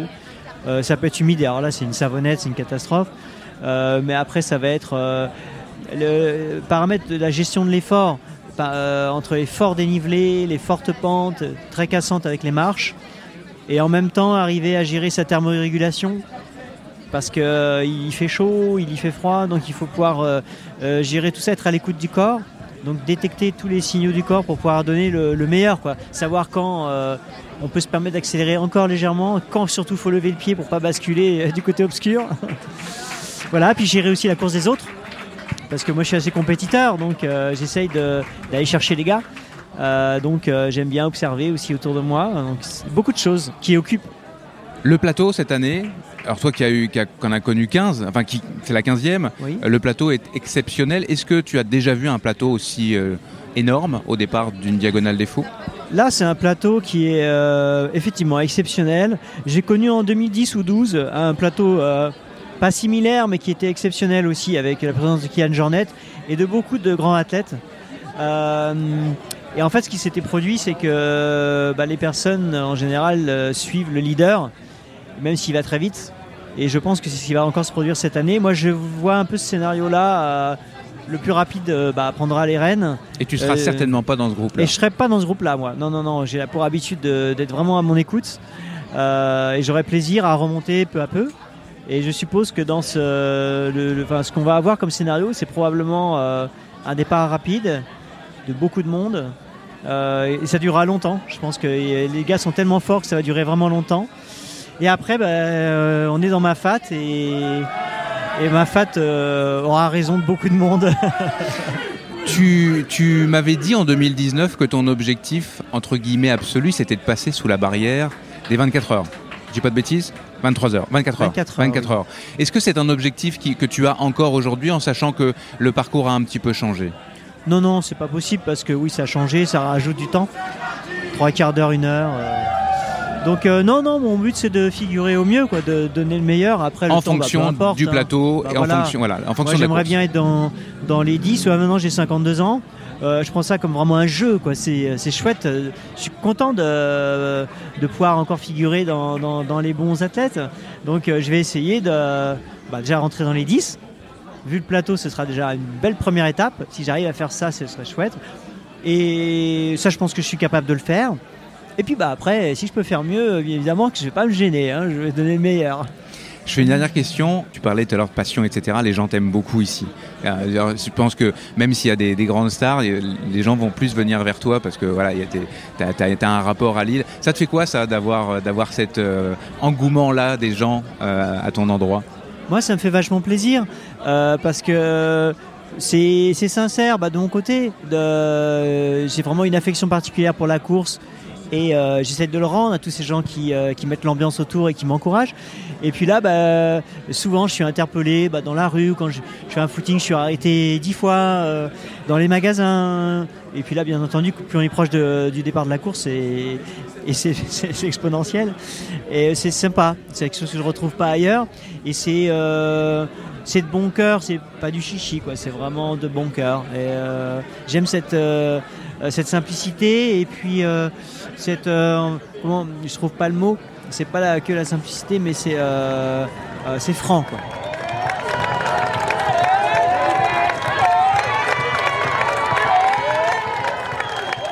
Bonjour, donc je suis Beignat Marmissol. Euh, je viens courir la Diagonale des Fous pour la deuxième année consécutive. Donc l'année dernière, c'était la première fois que je découvrais cette île et cette course, où j'ai eu la chance de finir troisième. Et cette année, j'ai couru euh, à la 6000D à La Plagne, où j'ai eu aussi la chance euh, de gagner, de gagner là-bas. Tu viens ici euh, pour faire mieux que l'année dernière? Alors en termes de, de place, euh, non, parce que le plateau est énorme et je pense qu'il y a des coureurs bien plus, bien plus forts que moi. Mais euh, en termes de chrono, bon, même si le parcours est un petit peu rallongé, je pense qu'il y a des choses que, que je vais essayer de mettre en place que je n'ai pas mis l'année dernière parce que je suis arrivé au dernier moment et c'était pas prévu que je cours cette, cette diagonale. Donc, euh, ouais, en termes de chrono, si, si, si on regarde uniquement euh, le, chronomètre, ouais, j'espère, euh, j'espère quand même faire mieux que l'année dernière. Alors, attention, il faut tenir compte de la rallonge, on est d'accord. hein. Il y a une rallonge cette année. Elle, voilà. elle se situe où Là, tu peux nous l'expliquer la, la- la rallonge cette année? Le- La modification alors, du au, parcours au niveau du domaine euh, Vido, il y a une, une petite rallonge. Plutôt au départ de la ouais, course. au départ. Ensuite, il y en a une autre euh, à- vers Notre-Dame de la Paix. Là aussi, il y a en gros 4 km de modification.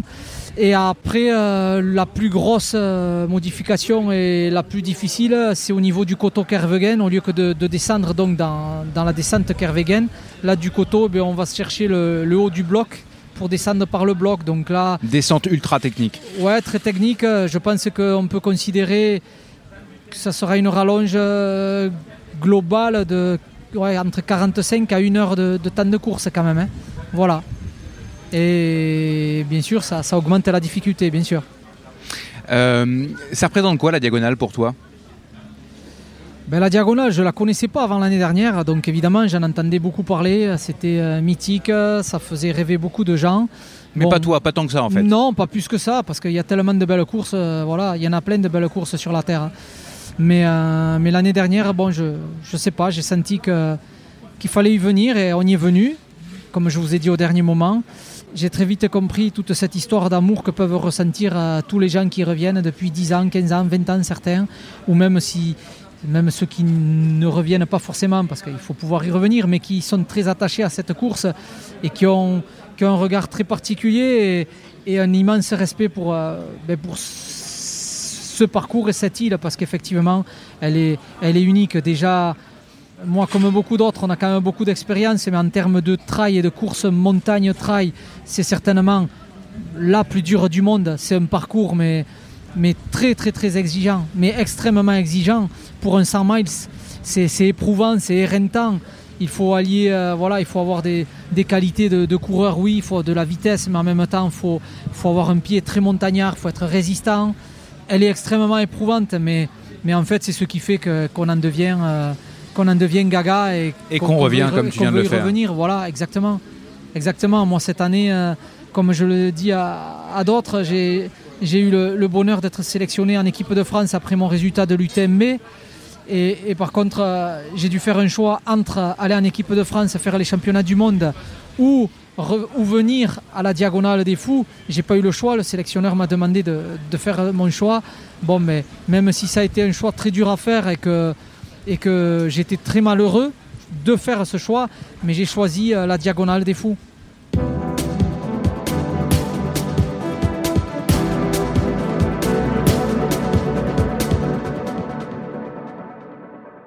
Daniel Guyot, euh, 26 fois euh, finisher à la Diagonale des Fous, et donc là j'attaque ma 27e.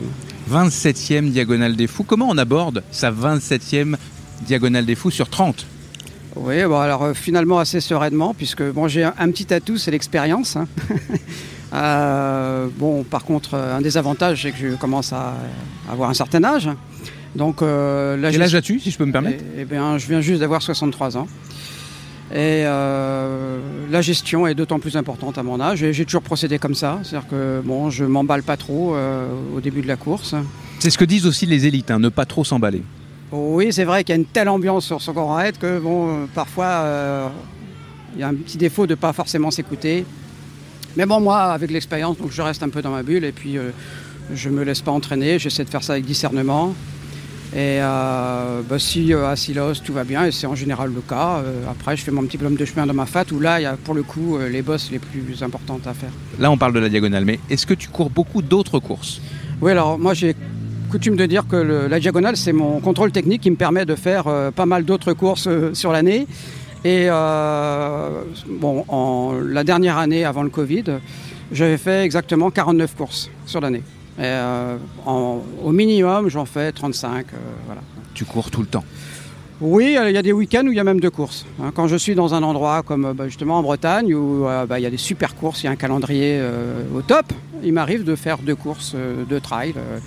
Par exemple, il y a eu Braspar euh, euh, dans le Finistère et euh, le lendemain, course de la mer à Paimpol. voilà. Et ici, à la, Réunion, où tu euh, vis, où tu as vécu, euh, tu as dû courir beaucoup de courses aussi, puisque c'est l'une des régions, un des départements où il y a le plus de courses à l'année. Ouais, j'ai de la chance parce que je viens du département des Côtes d'Armor euh, et à La Réunion, c'est à peu près le même topo. Ce sont les deux départements qui programment apparemment le plus de courses. Et euh, effectivement, bon, euh, j'ai refait des courses, par exemple euh, la course des Trois Cires qui est, qui est- qui est fabuleuse aussi. hein. La- mythique aussi. hein. Ouais, ouais, mythique, ouais, on l'a faite. Elle attire moins les métropolitains, mais Ah oui, oui, mais elle, avant le Grand Raid, c'est bien placé pour faire un petit peu le point. Et surtout, bon, cette- ce tour complet de- du Morne avec les trois cirques, c'est phénoménal. Euh, L'organisateur avait coutume de dire que euh, c'est la course qui présente le plus de dénivelé finalement euh, par rapport au, au kilométrage. Et euh, ces genres de courses, je l'ai faites euh, 12, 15, euh, 15 fois, comme ça. quoi. quels sont tes endroits préférés sur le parcours? Alors, euh, hélas, mon endroit préféré bon, euh, a été un peu zappé ces derniers temps, c'était le volcan. Euh, ensuite, bien sûr, il y a Mafat. Hein, que Mafat, c'est un terrain de jeu extraordinaire avec justement tous ces paysages déchiquetés, grandioses. Mafat est un lieu unique. hein. Je parlais de paysages tout à l'heure. Donc, passer dans Mafat, bon, ce qui est dommage évidemment, c'est qu'on est déjà un peu, euh, un peu émoussé, un peu fatigué, euh, peut-être pour profiter au mieux. Mais ça, c'est le plus extraordinaire, je crois, de, de la, de la diagonale. Et c'est bien pour ça qu'on fait un tas de méandres dans Mafat. Le plus long parcours se fait là-dedans. Qu'est-ce que tu détestes dans la diagonale des fous, sur le parcours de la diagonale? Alors, à vrai dire, je déteste rien parce que moi j'adore la nature, mais je crois que le plus laborieux, c'est cette montée qui va être un peu rallongée cette année euh, entre Marabout, déjà le nom est évocateur, et puis le Piton des Neiges. Quoi qu'il paraît que cette année, il n'y a pas trop de boue. Alors, il n'y avait pas trop de boue euh, jusque cette semaine, mais bon, euh, là, euh, on a eu une bénédiction. Là, euh, je pense que s'il y aura, il y a eu quelques pluies, il y aura un peu de boue quand même. ouais. Et ce chemin des Anglais, dont on ne m'a pas beaucoup parlé aujourd'hui, mais qui est souvent décrit comme un calvaire absolu, notamment par mon ami Robin Schmidt qui, qui s'en amuse beaucoup avec les genoux dans le gif. On est à la fin du parcours, on a les jambes qui bien souvent sont fracassées. Et toi, Ouais. c'est un, un- un chemin qui te plaît quand même? Ben, à vrai dire, bon, moi je préférais quand c'était une frange diagonale. hein. Je crois qu'on a, bon, pour des, des contraintes, on n'a pas forcément trouvé autre chose. Mais on fait des ricochets au bord de mer. Euh, Bon, c'est pas de la haute montagne. Et euh, il y a des sections qui sont quand même très techniques. Alors euh, on dirait que c'est un petit parcours de combattants euh, pour ceux qui n'avaient pas encore trop de problèmes jusque-là.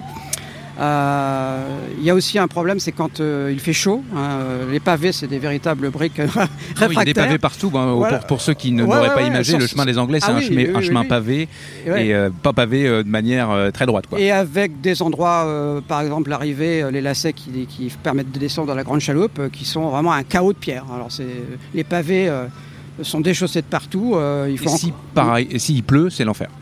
Parce qu'on glisse. Euh, S'il pleut, ouais, je crois que c'est, il faut être prudent. ouais. C'est sûr que euh, bon, il pleut rarement là, mais euh, ça peut être effectivement compliqué. Sur les 30 dernières années, donc tu as fait, euh, tu vas faire 27 diagonales. Lequel des parcours as-tu préféré? Est-ce que c'est celui qui vient d'être dessiné euh, ou dans ton, dans ton passé, dans tes souvenirs? Alors, peut-être deux parcours. Euh, Déjà la toute première, parce que c'était une franche traversée et qui passait par des, des- endroits vraiment difficiles, comme la descente des pentes du volcan, euh, euh, des choses qu'on ne ferait plus actuellement. Mais aussi, il y en a une qui a résulté d'un plan B à cause d'une coupure du Taibi, où on parlait tout à l'heure de la Simassa. On a une diagonale plus la Simassa. Ce qui fait que ça a été vraiment le plus beau parcours. Alors moi j'aime le long, hein, j'avoue, hein, mais euh, je pense que euh, bon, euh, y en Cette a qui ont- version-là était un peu plus courte. qui était euh, beaucoup plus longue. Beaucoup plus longue Ouais, ouais, ouais, ouais. D'accord. Oui, parce qu'elle faisait, elle faisait, au lieu de remonter directement par le Taibi, on remontait euh, sur le Piton, on était descendu de Kervegan, on remontait par le Piton, on faisait tout le tour du Grand Morne, comme les trois cirques, pour revenir sur le parcours initial. Donc elle faisait, en gros euh, 176 km et euh, on- 11 000 et quelques. Voilà. Donc après, la, déjà, euh, ce qui avait été fait en 2012, là, ça a été la diagonale euh, la plus longue et euh, pour moi la plus belle, parce que passant vraiment partout dans la Réunion, dans les plus belles montagnes.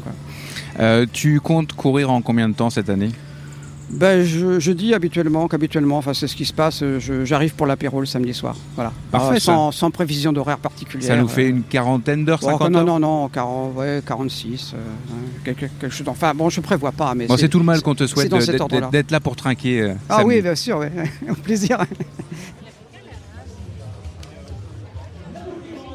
Salut Nicolas, donc euh, je me présente, Sébastien euh, Champion, euh, résident à l'île de la Réunion depuis euh, deux ans. Je vais participer à mon cinquième euh, grand raid déjà.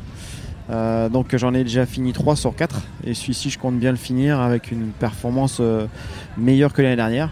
Donc tu vises la performance personnelle. Une performance personnelle, exactement. Donc euh, je ne dis pas tout, mais voilà, l'année dernière je suis parti avec une angine virale. J'ai fini euh, 57e, donc c'est un très bon résultat. Donc cette année j'ai d'autres ambitions. Ah oui, des ambitions de, de top 50. De top 50, même, exactement. même, même peut-être mieux. On va dire top 50. Tu t'entraînes comment Toi qui es à La Réunion, c'est pas le cas de, de la majorité, puisque si on regarde les chiffres, il y a plus de métros qui viennent euh, sur l'île pour courir la diagonale que de, que de Réunionnais. Quand on est à La Réunion, comment on, on s'entraîne pour cet événement euh, majeur? Alors, euh, on s'entraîne, euh, on fait énormément de volume euh, du voyage de juin à, à août. Donc, euh, on alterne beaucoup de marches, euh, de courses, de la rando-course, de la randonnée en famille. Moi, je suis adepte de la marche lestée. Donc, euh, je mets un sac à 10, 15, 20 kilos suivant la, la progression, où je mets mon, mon petit-fils dans le dos. Et c'est un super entraînement. Ça représente quoi pour toi, la diagonale? Ah, ça représente énormément de choses. C'est une des courses pour moi les plus difficiles au monde. Et il y a une magie sur l'île. Euh, au départ de la course, j'en ai des frissons, regarde, tu vu Ah oui, je peux constater. la chair de poule.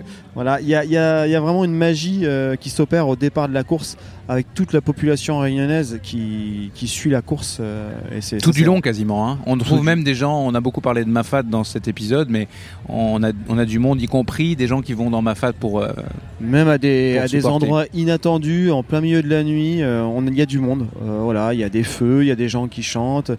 C'est, c'est vraiment super. Euh, L'endroit que tu préfères sur le parcours L'endroit que je préfère, une bonne question ça. Ah, je dirais quand même le départ. C'est tellement magique que. Ah, C'est plus l'émotion qui parle finalement. Ah, c'est l'émotion. Effectivement. Alors, pour le, le parcours. euh, Parce qu'on va pas se mentir, Saint-Pierre, la rue principale, c'est pas l'endroit le plus beau du parcours. Ah, bah, avec tous les restaurants et les bars et les odeurs de poulet grillé, non. Euh, non, vraiment Mafat, la partie euh, dès qu'on franchit le taille bit, euh, voilà, c'est ce, ce territoire un peu inexpugnable. C'est on sort de Mafat, c'est on sort de Mafat à Dodan. Donc la partie, on va dire, 70 mar- km à peu près de, de, de- Ouais. de course où il n'y a plus rien à part des hélicoptères. Mais Ouais. Donc la partie, on va dire que je préfère, c'est entre entre Marla et, et Grand Place. Avec la traversée des îlettes à Bourse, euh, îlettes à Malheur et Grand Place, c'est super. La technicité, on en, a beau- on en parle beaucoup aussi sur la diagonale. Euh, essaye de nous décrire, si- s'il fallait décrire cette épreuve-là en termes de technicité, à quoi faut s'attendre quand on vient pour la première fois, euh, d'abord sur l'île de la Réunion, mais euh, peut-être pour courir aussi la diagonale? Il y en a beaucoup qui, qui se disent Ah, moi je veux courir la diagonale, mais ils n'ont jamais vu réellement ce que c'était. Alors, c'est vrai que la diagonale, c'est vraiment atypique. On traverse euh, toutes sortes de, de- de- de paysages. On va des racines, des, des cailloux, des marches, euh, du, du terrain sec, du terrain humide, des grosses amplitudes thermiques. Euh, en définition, vraiment, c'est c'est vraiment C'est le bordel. On peut le dire, c'est un gros, gros bazar, cette C'est intense, c'est intense. Comme l'île, il y a de tout. Euh, on passe par toutes les émotions, par tous les terrains. Donc, il faut venir à la Réunion pour, pour voir, pour le voir. Sébastien, tu viens à l'instant de récupérer ton dossard, donc dossard que, que tu vas accrocher demain, puisque le départ au moment où on se parle, ce sera demain. Qu'est-ce qu'il y a dans le... Qu'est-ce que tu as ramassé? Qu'est-ce qu'il y a comme matériel obligatoire euh, dans ton sac? Alors dans, dans le sac, donc il y a des équipements obligatoires qui sont imposés par l'organisation, comme dans toute épreuve euh, ultra trail, euh, des équipements de sécurité, le sifflet, couverture de survie, deux bandes élastiques, un- une veste imperméable, donc bien imperméable avec capuche, un effet chaud, manche longue, et ensuite euh, des réserves alimentaires euh, et euh, des- de la boisson. Donc voilà les équipements de sécurité pour le, pour le grand raid. Et puis il y a quelque chose de particulier dans cette course, c'est que tout le monde part et tout le monde arrive avec le même chandail. Exactement. C'est, c'est, alors je sais pas s'il y a d'autres courses dans le monde comme ça, mais voilà, on, on nous impose de courir avec le, le, le débardeur ou le t-shirt au départ, et à l'arrivée proche de la redoute, faut bien repenser à mettre son t-shirt pour l'arrivée. Donc euh, voilà, ça c'est unique aussi. Oui, parce que c'est ça. On peut. Alors, il y, a- y y certains coureurs qui vont le garder tout, tout, tout du long, et puis il y a ceux qui préfèrent avoir leur chandail habituel, euh, et puis et finalement mettre euh, ça pour le pour le show en fait, le, le départ et, et l'arrivée. Et ça, ça c'est correct. Mais par contre, on n'a pas le droit de passer la ligne d'arrivée sans, le- sans le chandail. Alors je sais pas si l'organisation euh, pénaliserait quelqu'un, parce que bon, on est tellement dans l'émotion et des fois on peut oublier, hein. mais voilà, c'est, il faut, il faut le porter. Donc faut y penser dans son sac. Euh, à l'arrivée, euh, justement au Colorado, on récupère bien son t-shirt et on le paie. Moi pour moi, je porterai par-dessus mon t-shirt parce que je me suis pas entraîné avec. Mais oui, j'y penserai. T'es content de dans quelques heures prendre de nouveau le départ de cette course? Tu regardes à mon visage? Oui, t'as l'air vraiment très content. Je suis très content. J'ai hâte. Alors je m'appelle euh, Dorian Louvet, euh, je suis là parce que apparemment demain je participe au Grand Raid de la Réunion, je fais la Diagonale des Fous. Ça sera ma plus grande distance puisque à part l'OCC 56 km, j'ai jamais fait plus et, euh, voilà j'ai hâte de découvrir cette aventure. Alors moi j'aime beaucoup ton histoire. On était ensemble à Tahiti. T'as fait ton premier trail de 10 km. Le lendemain t'as fait ton premier trail de 20 km. Un petit peu plus tard t'as fait donc la- l'OCC. T'as couru ré- récemment le, le half euh, marathon des sables à Fuerteventura. Fuerteventura où t'as fait d'ailleurs Un beau, troisième. un beau podium. T'étais euh, moins en shape à la fin de l'OCC et j'aimerais que tu me racontes euh, ton histoire par rapport à la Diag parce que t'étais pas censé prendre le départ de cette course. En tout Non. cas pas de la longue. Non, non, et pour, ça. et pour aller un peu plus loin dans l'histoire, c'est qu'à la base, je suis quand même un coureur sur route. Moi, euh, comme, euh, comme m'appellent mes copains, je suis un coureur de bitume. Euh, j'ai découvert euh, un peu le trail dans un premier temps avec le marathon des sables, qui était une aventure exceptionnelle. Et en fait, tout ça, c'est depuis Colanta. Colanta, c'est vraiment une aventure humaine exceptionnelle et très difficile, mais qui vraiment permet de, de sortir de, de sa zone de confort comme jamais. Et c'est ce que je retrouve un petit peu dans le trail. Donc euh, effectivement, j'ai fait mon, mon premier trail en, en Polynésie. C'était c'était génial, très dur, mais, euh, mais j'ai adoré. Ensuite l'OCC et 30e édition de la Diagonale des Fous, une course que même moi je connais alors que je connais pas beaucoup de trail, Euh, course aussi difficile que mythique. L'office de tourisme de la Réunion nous invite. On doit la faire en relais et je me dis. Le Zembrocal, c'est la Le course, Zembrocal, exactement. Ok, c'est cool. Donc c'est 45 bornes, 40 bornes chacun, mais c'est pas un défi. Ça veut dire j'y vais, c'est cool, c'est un bon moment. Et je me suis dit, ah, quand même dommage d'aller là-bas pour faire ça en relais. Bah, du coup, je vais faire en individuel. Ok, bah il y a la 60, euh, la euh, mascarène. 71, la Voilà, je dis, ah, c'est pas mal. Mais bon, ça me paraît un peu trop facile, entre guillemets, puisque mon, mon but, c'est vraiment de terminer cette course. C'est- pas d'aller chercher un chrono. Bon, bah, du coup, il y a Bourbon, 110. Je dis, ok, bah, quitte à 110, autant faire la diagonale des fous. Comme ça, quand j'irai, je pourrais dire que j'ai fait la diagonale des fous. Donc, je me lance dans cette euh, aventure un peu improbable pour, euh, du coup, mon premier ultra trail. Je suis autant excité que j'ai peur. Euh, je sais pas comment on va gérer ça, mais ça va le faire. Et puis il y a pas mal de monde qui t'a dit il va pas, tu vas pas y arriver. Ouais, clairement, euh, on m'a dit, euh, franchement, je pense que c'est une erreur. Commence par euh, la mascarègne ou au pire le Bourbon. Mais voilà, passer d'un 56 bornes à un 165 bornes. C'est complètement débile. C'est débile et c'est beaucoup plus technique. Et du coup, on m'a dit, tu vas pas y arriver. Franchement, ça me paraît vraiment compliqué. Et plus on m'a dit ça, plus dans ma tête, je me suis dit, ils sont sérieux à me dire ça? Bah putain, bouge pas, je vais m'inscrire. Et puis je vais y aller et je vais la terminer. Donc voilà, là j'ai le sourire. Je pense que dans deux jours, ça sera un peu plus difficile sur les sentiers de cette belle île. Mais je pense que je suis totalement naïf sur le coup. Je sais absolument pas à quoi m'attendre. Je sais que ça va être dur, mais je pense, je sais pas à quel point. Et bah voilà, j'ai hâte d'y être et de découvrir ça. Il y en a beaucoup qui disent qu'il faut surtout prendre ça comme une aventure avant de prendre ça comme une course. C'est ça. Et moi, je viens pour ça. C'est l'aventure humaine. hein. Clairement, euh, euh, c'est vrai que je suis quelqu'un de très très compétiteur et j'aime bien jouer les premières places et aller matcher pour pour essayer de faire un classement. Euh, Là, tu bah vas pas jouer les- Là, c'est absolument pas le cas. premiers c'est- une nouvelle aventure pour moi. Le but, ça va être de, de, de voir et de gérer la gestion de course, gérer l'alimentation, euh, gérer le sommeil, euh, gérer la fatigue musculaire. Tout est nouveau pour moi. Je m'attends à souffrir, mais je suis venu pour ça. Je serais presque déçu que ça soit trop facile, mais euh, Non, on m'a rassuré, voilà, en me disant Il y a que- pas de problème là-dessus. il n'y aurait pas de souci là-dessus. Donc, euh, donc c'est hâte. J'ai vraiment hâte. En plus, je vois vraiment une ambiance de fou. Je revois plein de copains. Je commence de plus en plus à être dans le monde du trail. Et je me dis euh, qu'il y a peut-être moyen, d'ici quelques années, sur une distance peut-être un peu plus courte, d'aller chercher des choses vraiment bien sympathiques. Parce que bah, je commence à, doucement à me faire ma propre expérience et, et à kiffer, en fait, tout simplement.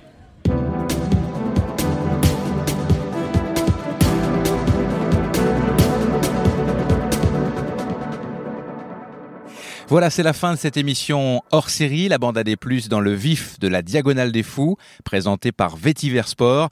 J'espère que vous avez apprécié ce nouveau format plus immersif et éclaté qu'à l'accoutumée.